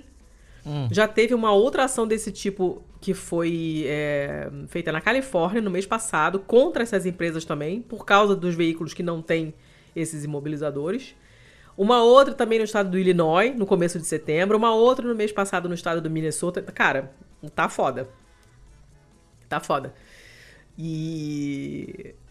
Cara, é muito bizarra essa, essa história. É um negócio muito esquisito muito esquisito. Eles, eles, esse mobilizador de motor, ele passou a ser padrão nos carros da Hyundai só a partir de novembro do ano passado. Então, tudo que foi feito antes disso não tem esse negócio. E aí o pessoal acha que isso facilita horrores. Então, e que isso está aumentando a, a criminalidade na cidade em geral. Isso foi a conclusão da prefeita de St. Louis, mas em, em outros lugares o pessoal também está reclamando disso, né? E eles falam que hum, nenhum carro é completamente à prova de roubo, né? Mas que os criminosos, obviamente, eles escolhem aqueles que são que usam uma chave normal, né? Porque agora os carros mais modernos não têm essa chave normal, é cartão, dedo, uhum. impressão digital, os caralho quatro, não sei, uhum. né? Ou só o botão lá, não, nem sei como é que funciona porque meu carro é velho, não, não sei. E, e aí, esses aqui esses são os mais visados, porque esses ainda têm a chave e tal, não sei o que, então os caras conseguem de alguma maneira roubar os carros. E é só isso mesmo, mas é muito doido, né? Cara, a, ainda que fosse um desafio do TikTok, ainda continua a pergunta do, do negócio de por que nessa cidade, cara. Ah, por quê? Por que nessa cidade? Porque essa é. cidade tem crime porque tem desigualdade social, só que a prefeita botou a culpa no carro. Ah, então tá, né? Doido, né? Tá. Eu vou, achei doido. Vou proibir os carros. Né? É, exatamente. Vou proibir de cometer, cometer vítimas, né? É, é. Acabou. Vai lá, vai lá você. Tá, eu vou, eu vou. Dona Letícia, nós estamos quase acabando outubro. Depois de depois de acabar esse pesadelo dessas eleições, o que que vem? Como assim? O que que vem? Qual é Tem um episódio qual é o- gravado já. Não, qual é o próximo, qual é o próximo evento que tem na- no calendário? Porra, sei lá, Thiago. Ah, depois. Natal? É, depois a gente já tá na, na- no esquenta do Natal, né?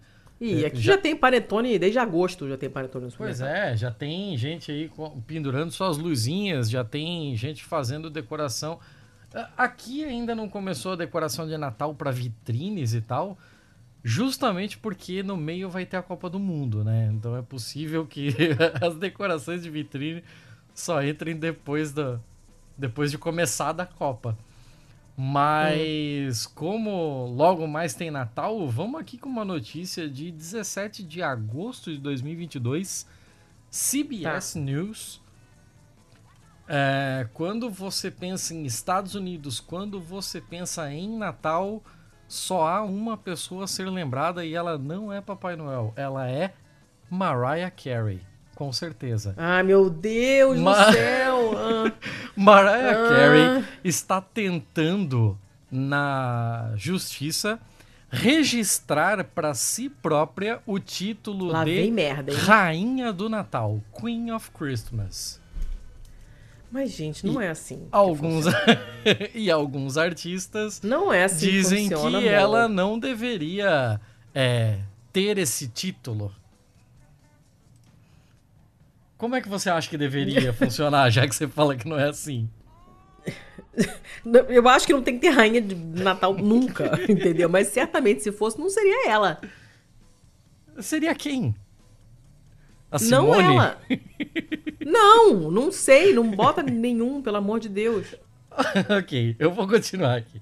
É, a Mariah Carey tentando registrar o título de Rainha do Natal, acreditando que ela é sinônimo de Natal, graças ao seu Onde? sucesso de Na casa dela. 1994, All I Want, All I Want for Christmas is Gente, You. 94. embora pareça que foi ontem, tem muito tempo já, amiga. Sabe? Então, é, o pedido da cantora não fo- é, foi recebida com certa oposição. E pelo menos um artista está tomando medidas legais para bloqueá-la. Obrigada. A O equipe, mundo agradece.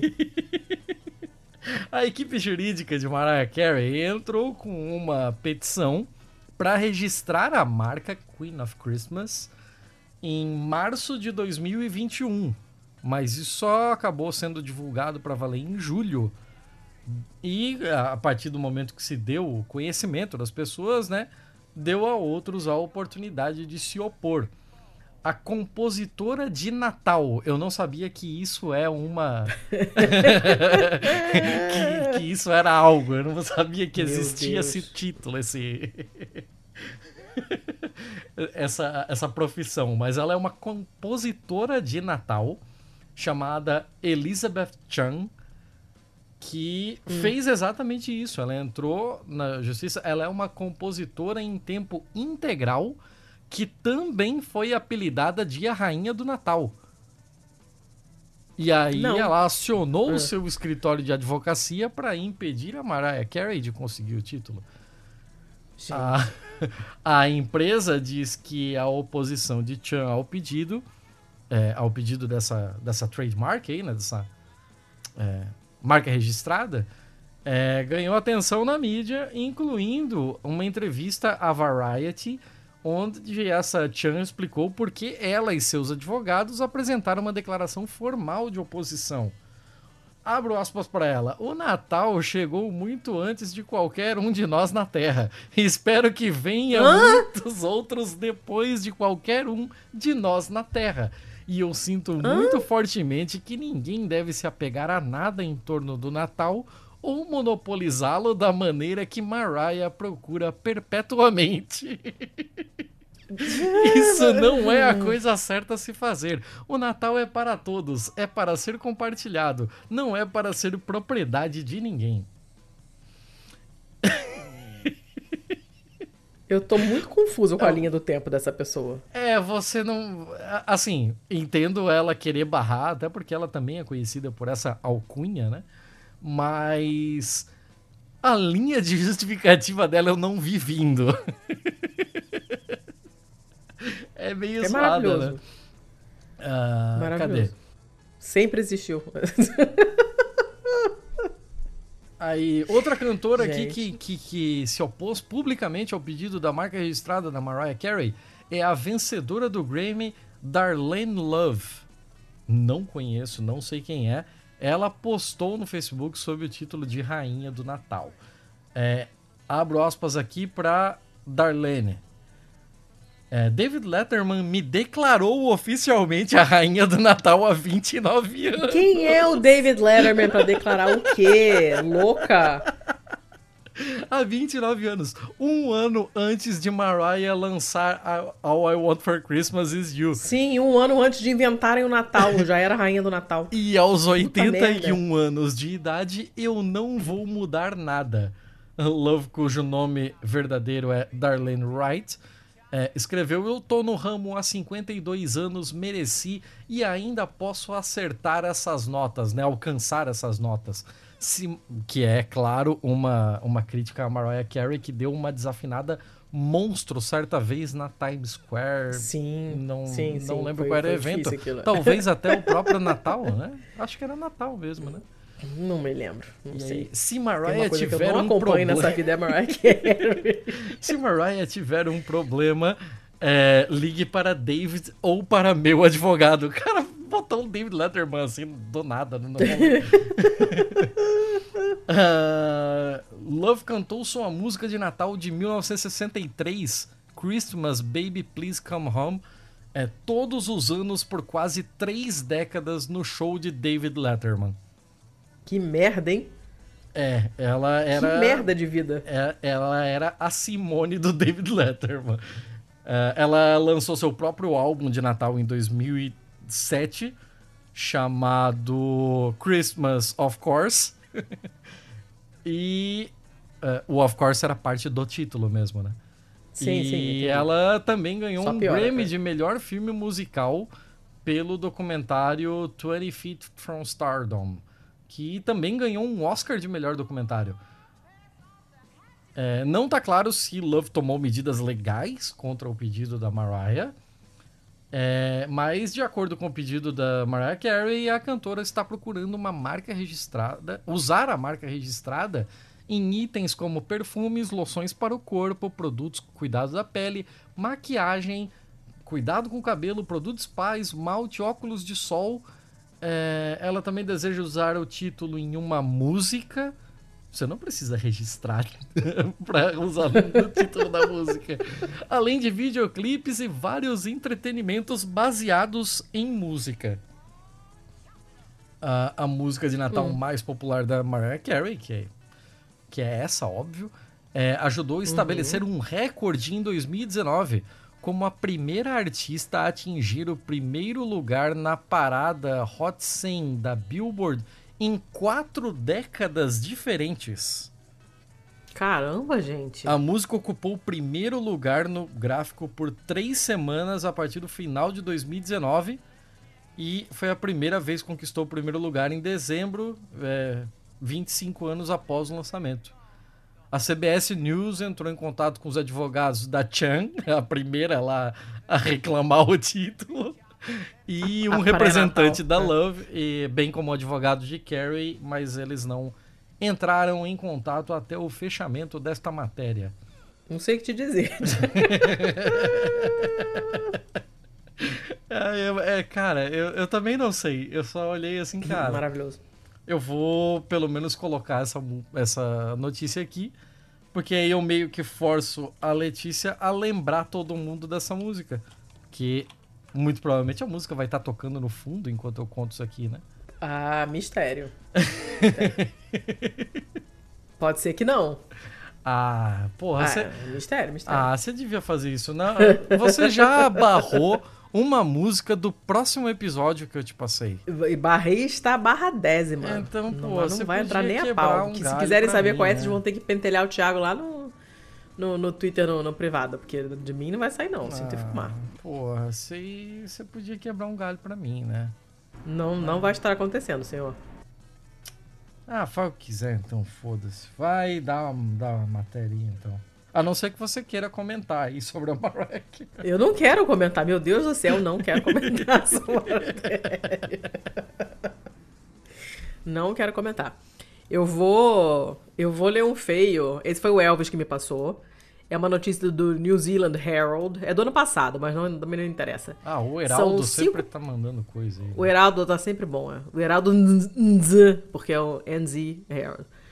Cinco papagaios tiveram que ser separados num zoológico do Reino Unido depois de encorajar uns aos outros a xingar os visitantes do parque. Eu já não trouxe essa matéria aqui, caralho? Eu acho que não, não lembro disso não. Claro que eu trouxe. Eu não lembro disso não. Eu trouxe a matéria, eu lembro disso. Eu não lembro. Eu não tenho outro podcast, então. Ah, Mas você pode ter jogado no, no Rejeitados. Eu não lembro Ah, dela. não acredito que eu não trouxe essa aqui. Eu, eu- Eu pra não mim, eu tô trouxe. lembrando. Eu, eu posso jurar que eu trouxe. No seu ok, coração você trouxe. ok. Eu não me lembro, mas a minha memória não é confiável. Tá. Então eu vou ler ela assim mesmo. Então manda ver. São, são cinco papagaios chamados Billy, Eric, Tyson, Jade e Elsie. E tiveram que ser retirados do, do- da, da exibição lá para o público essa semana pelo seu comportamento inadequado. Eles são parte de uma colônia de 200 papagaios, aqueles papagaios cinzentos que de vez em quando apareceu no Fantástico falando um monte de coisa Uhum. né?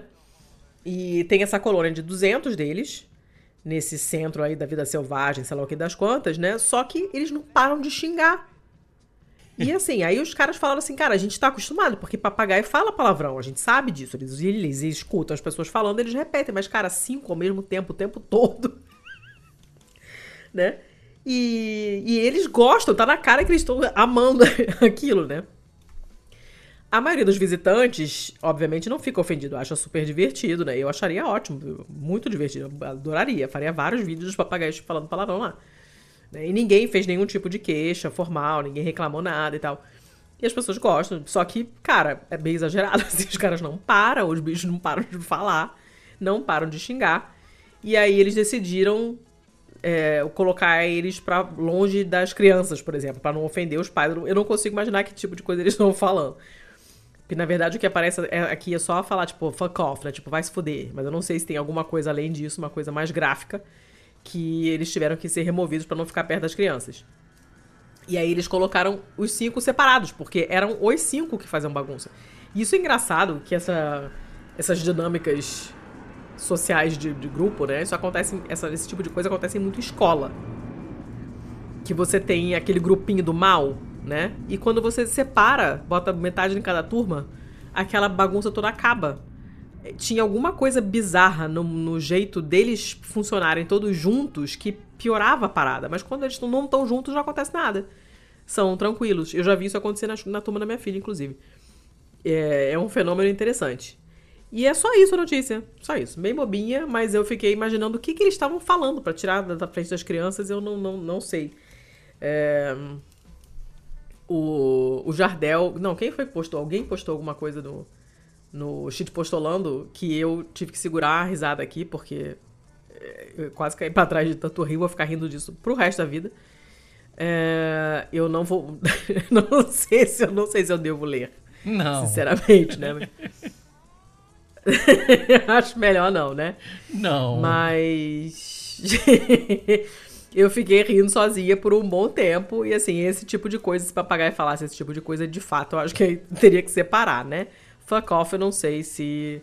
É, se é suficiente, mas deve ter falado coisa pior, porque senão não teriam tirado do convívio lá com as crianças. Mas enfim, era só isso mesmo.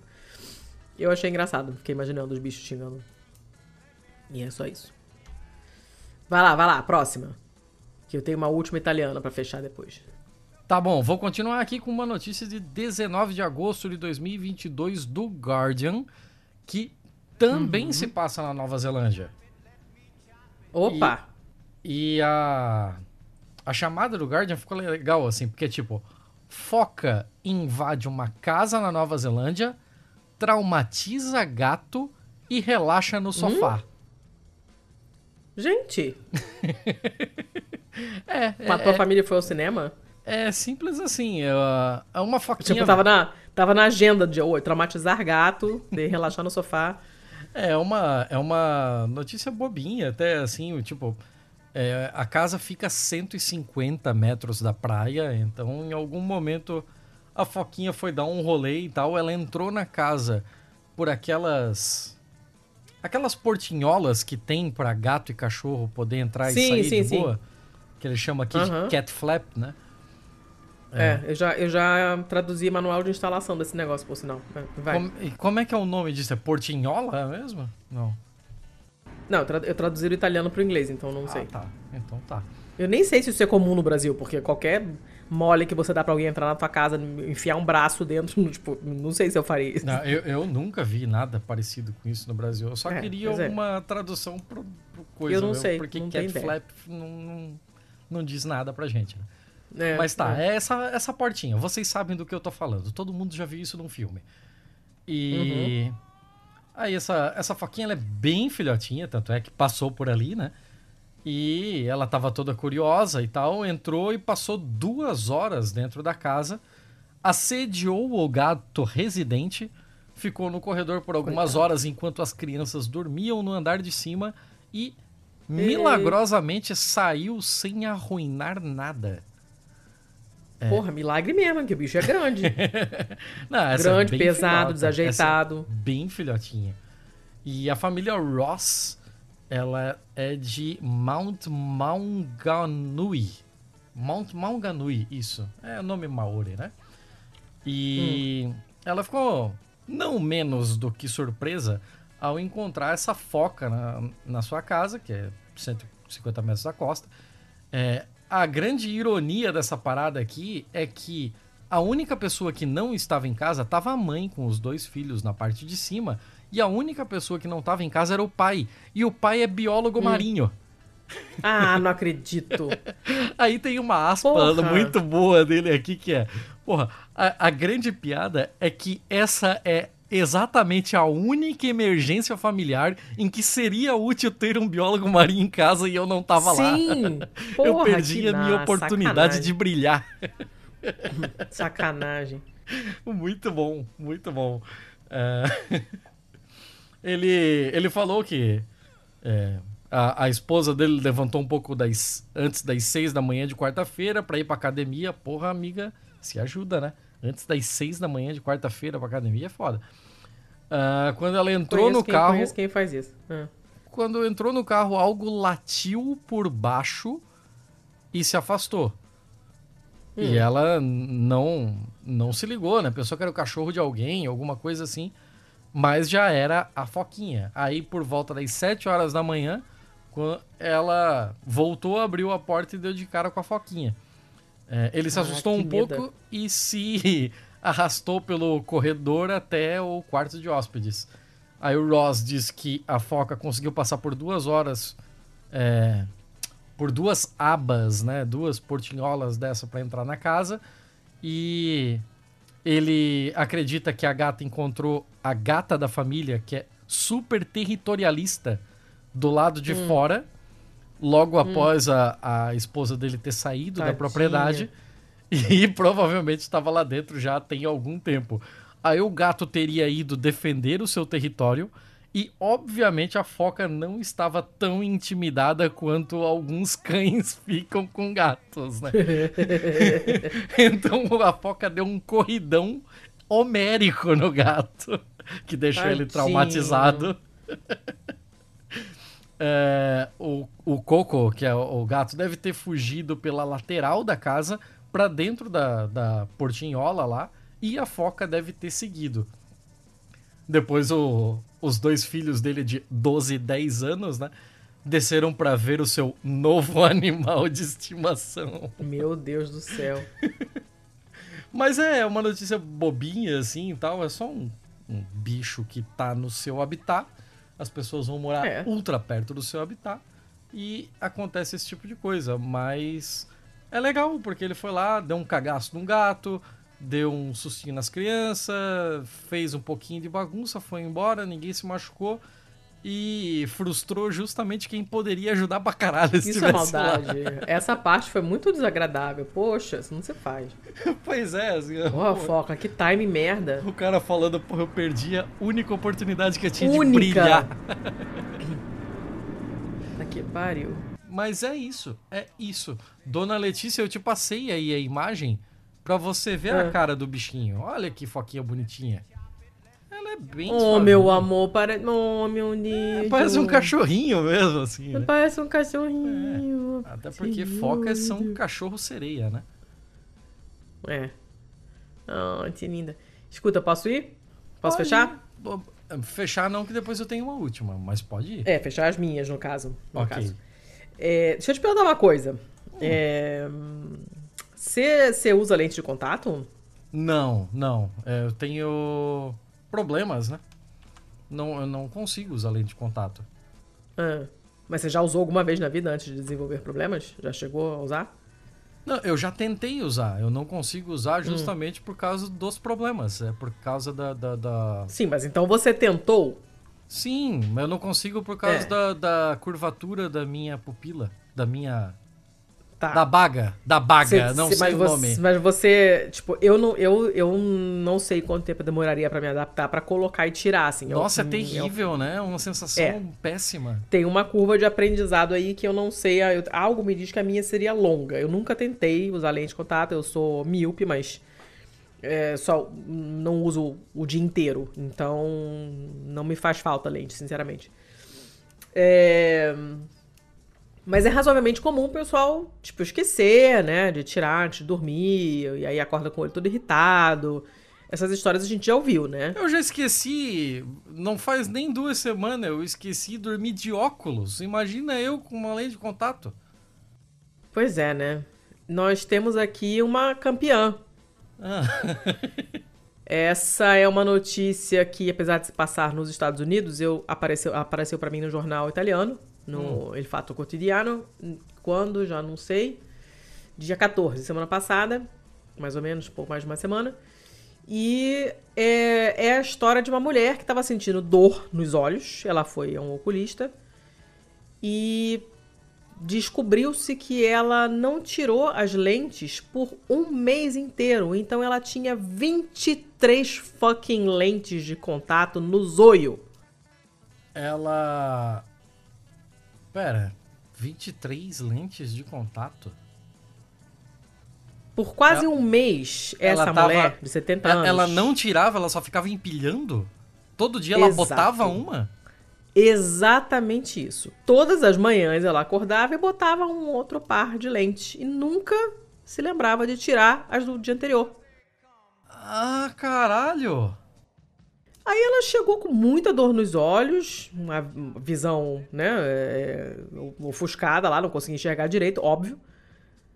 Aí o oculista começou a olhar lá, examinar, falou, pô, deve ser uma infecção, uma lesão na córnea, né? Até você faz uma estatística mental lá, mulher de 70 anos, deve ser um negócio desse. Mas não, ele trovou, ele trovou, ele achou 23 pares de lentes de contato presas nos olhos da mulher. Ele falou assim, não é cara, possível. Eu achei que era muco, né? Tal, né? Era uma, era uma, uma doutora, uma, uma médica. E, e falou, cara, what? Ela usou um instrumento lá pra manter abertas as pálpebras, né? Pra, ao mesmo tempo, por um período mais longo, pra poder usar as duas mãos pra ver o que tava acontecendo. Ela usou aquele da laranja mecânica? É, mais ou menos aquilo. Aí quando, quando a paciente abaixou o olhar assim, ela viu as lentes descendo, né? Aí foi tirando. E não, não parava de sair. Caralho! Ela falou: olha, eu, tenho- eu trabalho com isso há 20 anos, eu nunca vi nada parecido. Nada. Porque por 23 dias seguidos, 23 dias seguidos ela fez isso. Ela colocou um par novo por cima do dia, do dia anterior e não tirou. Cara, não. Aí ela- não, ela fez- cara, tem um é vídeo, né? possível. Óbvio. Tem um vídeo. Hum.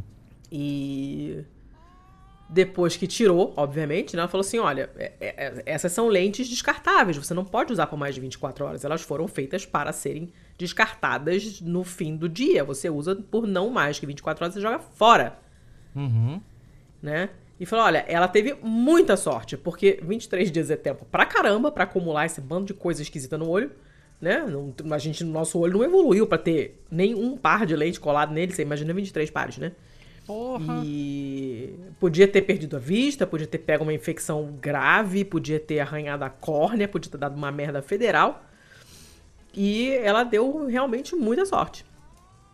Tá lá o vídeo. A mulher Que coisa- lá e tal. 23, 23 pares, cara. Mais um motivo pra eu nunca usar essa porra. Apesar Eu de também que não posso, me porque eu incomoda, sou eu, não- gosto eu- de óculos mesmo. É, eu, eu não tenho nada contra óculos, não. Ele só me incomoda quando. ah, com a máscara, né? É, Ele me incomoda quando embaça e quando chove. Quando é, chove é isso aí. foda. De resto não me incomoda, de resto não me incomoda. Tem vídeo, tá? Tem, tem vídeo, quem quiser ir lá Ah. Vídeo do que? De tirando um, um pedaço Não, de... ela examinando, ela levanta a pálpebra e puf, aparece uma lente. Tá legal, ela vai, tira, aparece outra. Assim, é fantástico. Caralho, caralho. É. Qual é, qual é a espessura que dá 23? É, elas, elas não estavam todas empilhadas, né? empilhadas. Elas subiram, estavam lá por trás da pálpebra, uma do lado, uma do outro. Era um negócio Nossa. louco. Eu nem sei onde é que foi parar isso tudo. Porra, senão a mulher ia estar com É, é. blindex Tá peidando leite de cara. contar. Porra, que isso, meu. Não, parabéns. Essa Bom, né? daí, essa, essa Parabéns, ganhou. essa tá de ganhou. parabéns. Essa tá de parabéns. Ah, Vai lá, fecha aí, fecha aí que tá. Tem 18 horas essa gravação já. Tá, beleza, Vai. beleza. Eu vou fechar aqui com uma da ABC News, americana mesmo. Ela é de 19 de agosto de 2022. Não é tão velha, mas poderia ser mais nova? Poderia. Só que a gente tá tudo atrasado, né? Vocês viram, a gente É. teve... é, esse episódio inteiro teve uma, uma notícia desse mês. Uma. Porque estamos tudo Não, atrasado. teve mais. Ah, Ó, essa da oculista, essa da mulher da lente de contato é desse mês. Ah, então tá. Então tá. Tá bom. A da Hyundai da Kia também. Teve mais, teve mais de uma. É, da minha parte. Mas fala, vai lá, vai lá. Mas tá, vamos lá. É, sem mais delongas, homem corta o próprio pênis durante um sonho sobre abate de cabra. É? É isso. Que bom do bom, hein? É isso. que é bom isso. do bom. Um homem engana. Supostamente cortou o seu próprio pênis enquanto sonhava com ah, a matança de uma cabra. De acordo com o GH1 TV. É muito legal, porque GH de Gana, né? Aí o Aham. One, que, que tipo, Gana vira Gone. Ah, o homem identificado como Kofi Ata, de 42 anos, também conhecido como Wofa Ata. Não sei Hum. por que, que isso é relevante para nossa conversa, mas ok. A Gon TV eh, disse que o incidente ocorreu em Assim Fosu em 12 de agosto e o Ata acordou mais tarde para, a- abro aspas, para ver seu pênis cortado. Que lindo. To see his penis chopped off. É, abro aspas. E, e foi a primeira coisa que ele viu. É. É, abro aspas, e a vítima revelou que teve um sonho em que estava matando uma cabra para ajudar a sua esposa a preparar uma refeição noturna. Hum.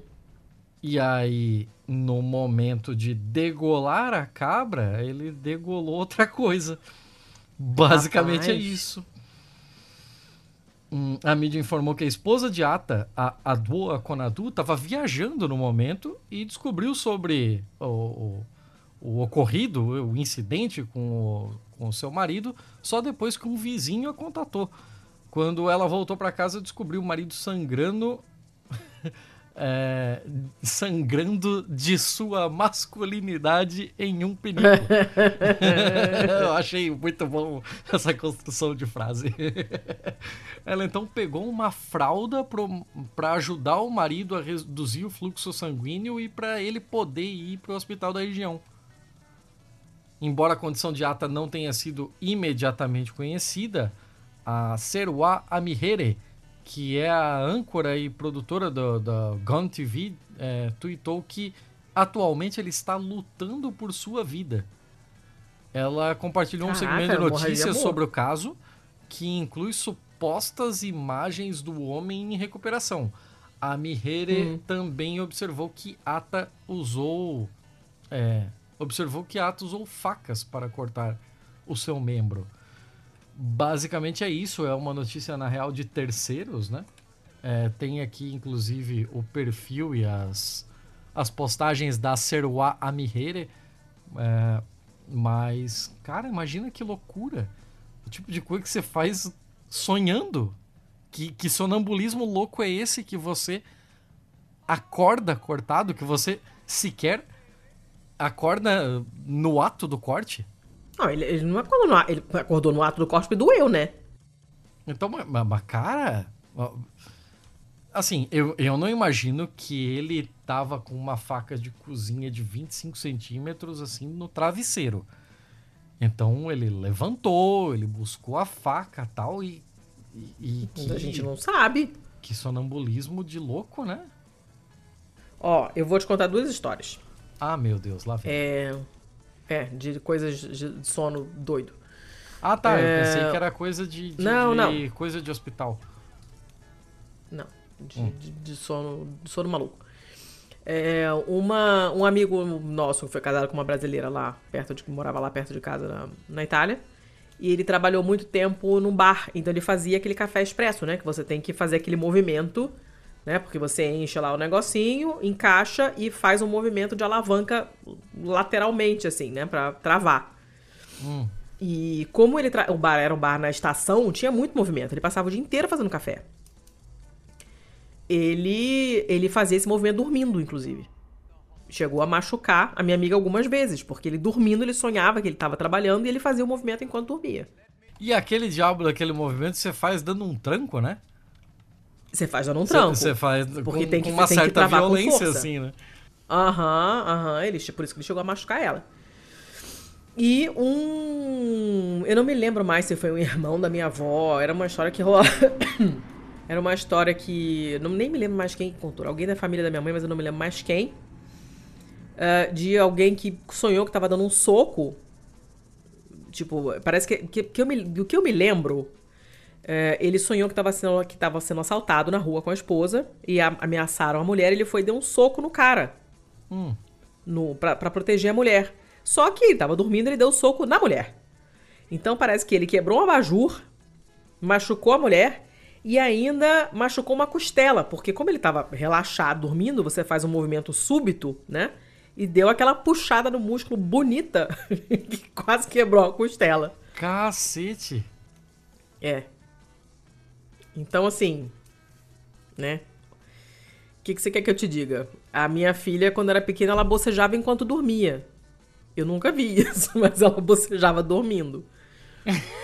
E o meu marido gargalha. sentido. Nenhum sentido, mas ela fazia isso. E o meu marido gargalha, ele ri, ri assim de dar tapa, sabe? Às vezes eu tô lendo e ele tá dormindo, já roncou, já viu o olhinho lá tremendo, já tá dormindo. E aí ele começa a gargalhar dormindo, gargalhar de, de me segurar pelo braço assim, tipo, cara, você não tem, tá entendendo. Gargalhando dormindo. Então, Caraca. assim, eu não duvido de nada, não duvido de nada. Então, é, é, eu não sei, não sei, mas é, eu tenho medo. Eu tenho medo. Eu lembro de uma vez que eu fui pra uma eu fui num congresso da Uni, um congresso da Uni no Rio de Janeiro, no no Sesc, tem um Sesc Maracanã? Não, creio que sim, né? Eu não tenho a menor ideia. É, tem alguma coisa ali perto do Maracanã que era o Sesc, SESI, alguma coisa assim. Eu sei que a gente foi pro, pro rolê lá, a gente passou um tempo alojado numa numa escola lá, numa sei lá que diabo era aquele alojamento. E eu sei que o maluco que tava no mesmo quarto que nós lá era tipo três, quatro beliches no, no lugar e o cara que tava dormindo exatamente embaixo de mim, ele levantou no meio do, da, da noite, sonâmbulo, e a gente todo mundo acordou quando ele levantou, porque além dos espaços que tinha entre as entre as, os beliches, o resto era tudo muito estreito, né? E tinha aquele clássico armário de vestiário, assim, né? Aquele de latão, que daí ele saiu batendo, esbarrando em todo aquele monte sim, de sim. chapa e fazendo um barulhaço uhum. do caralho. Ele saiu do quarto, a gente não fazia mais puta ideia do que estava acontecendo. Depois ele voltou de lá, molhado.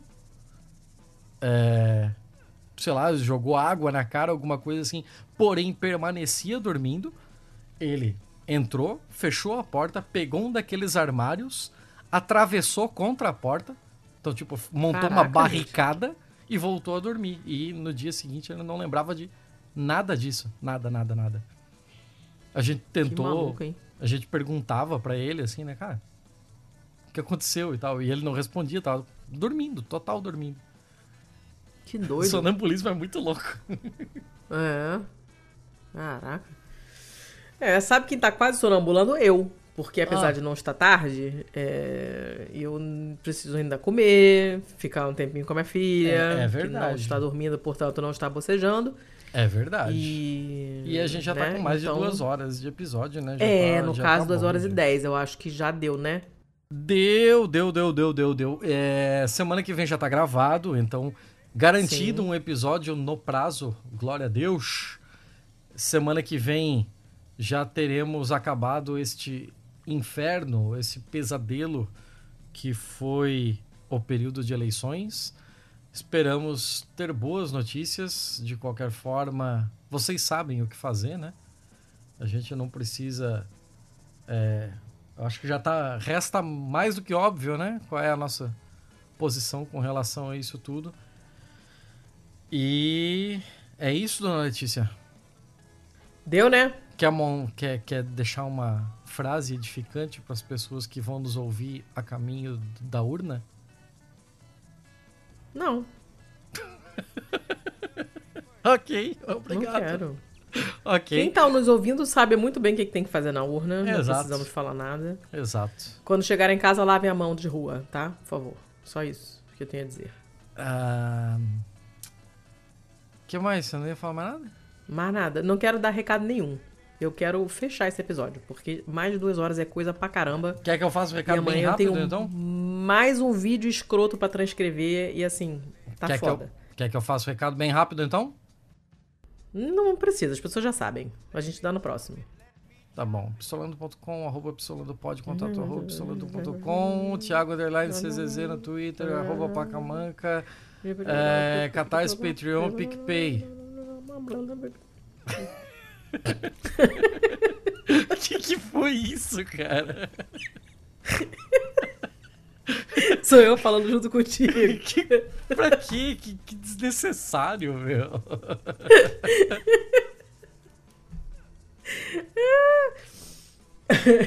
Acabou? Acabei, acabei. Se eu tentar falar qualquer outra coisa, você vai falar em cima de mim? Posso pelo menos falar que é da produzido, editado pelo Stopin Podcast? Pode, né? Já falou. Ok. E, então, da semana que vem tamo aí. Já então tá. tá. gravados. Fechou, fechou. Até semana que vem, gente. Beijo. Até.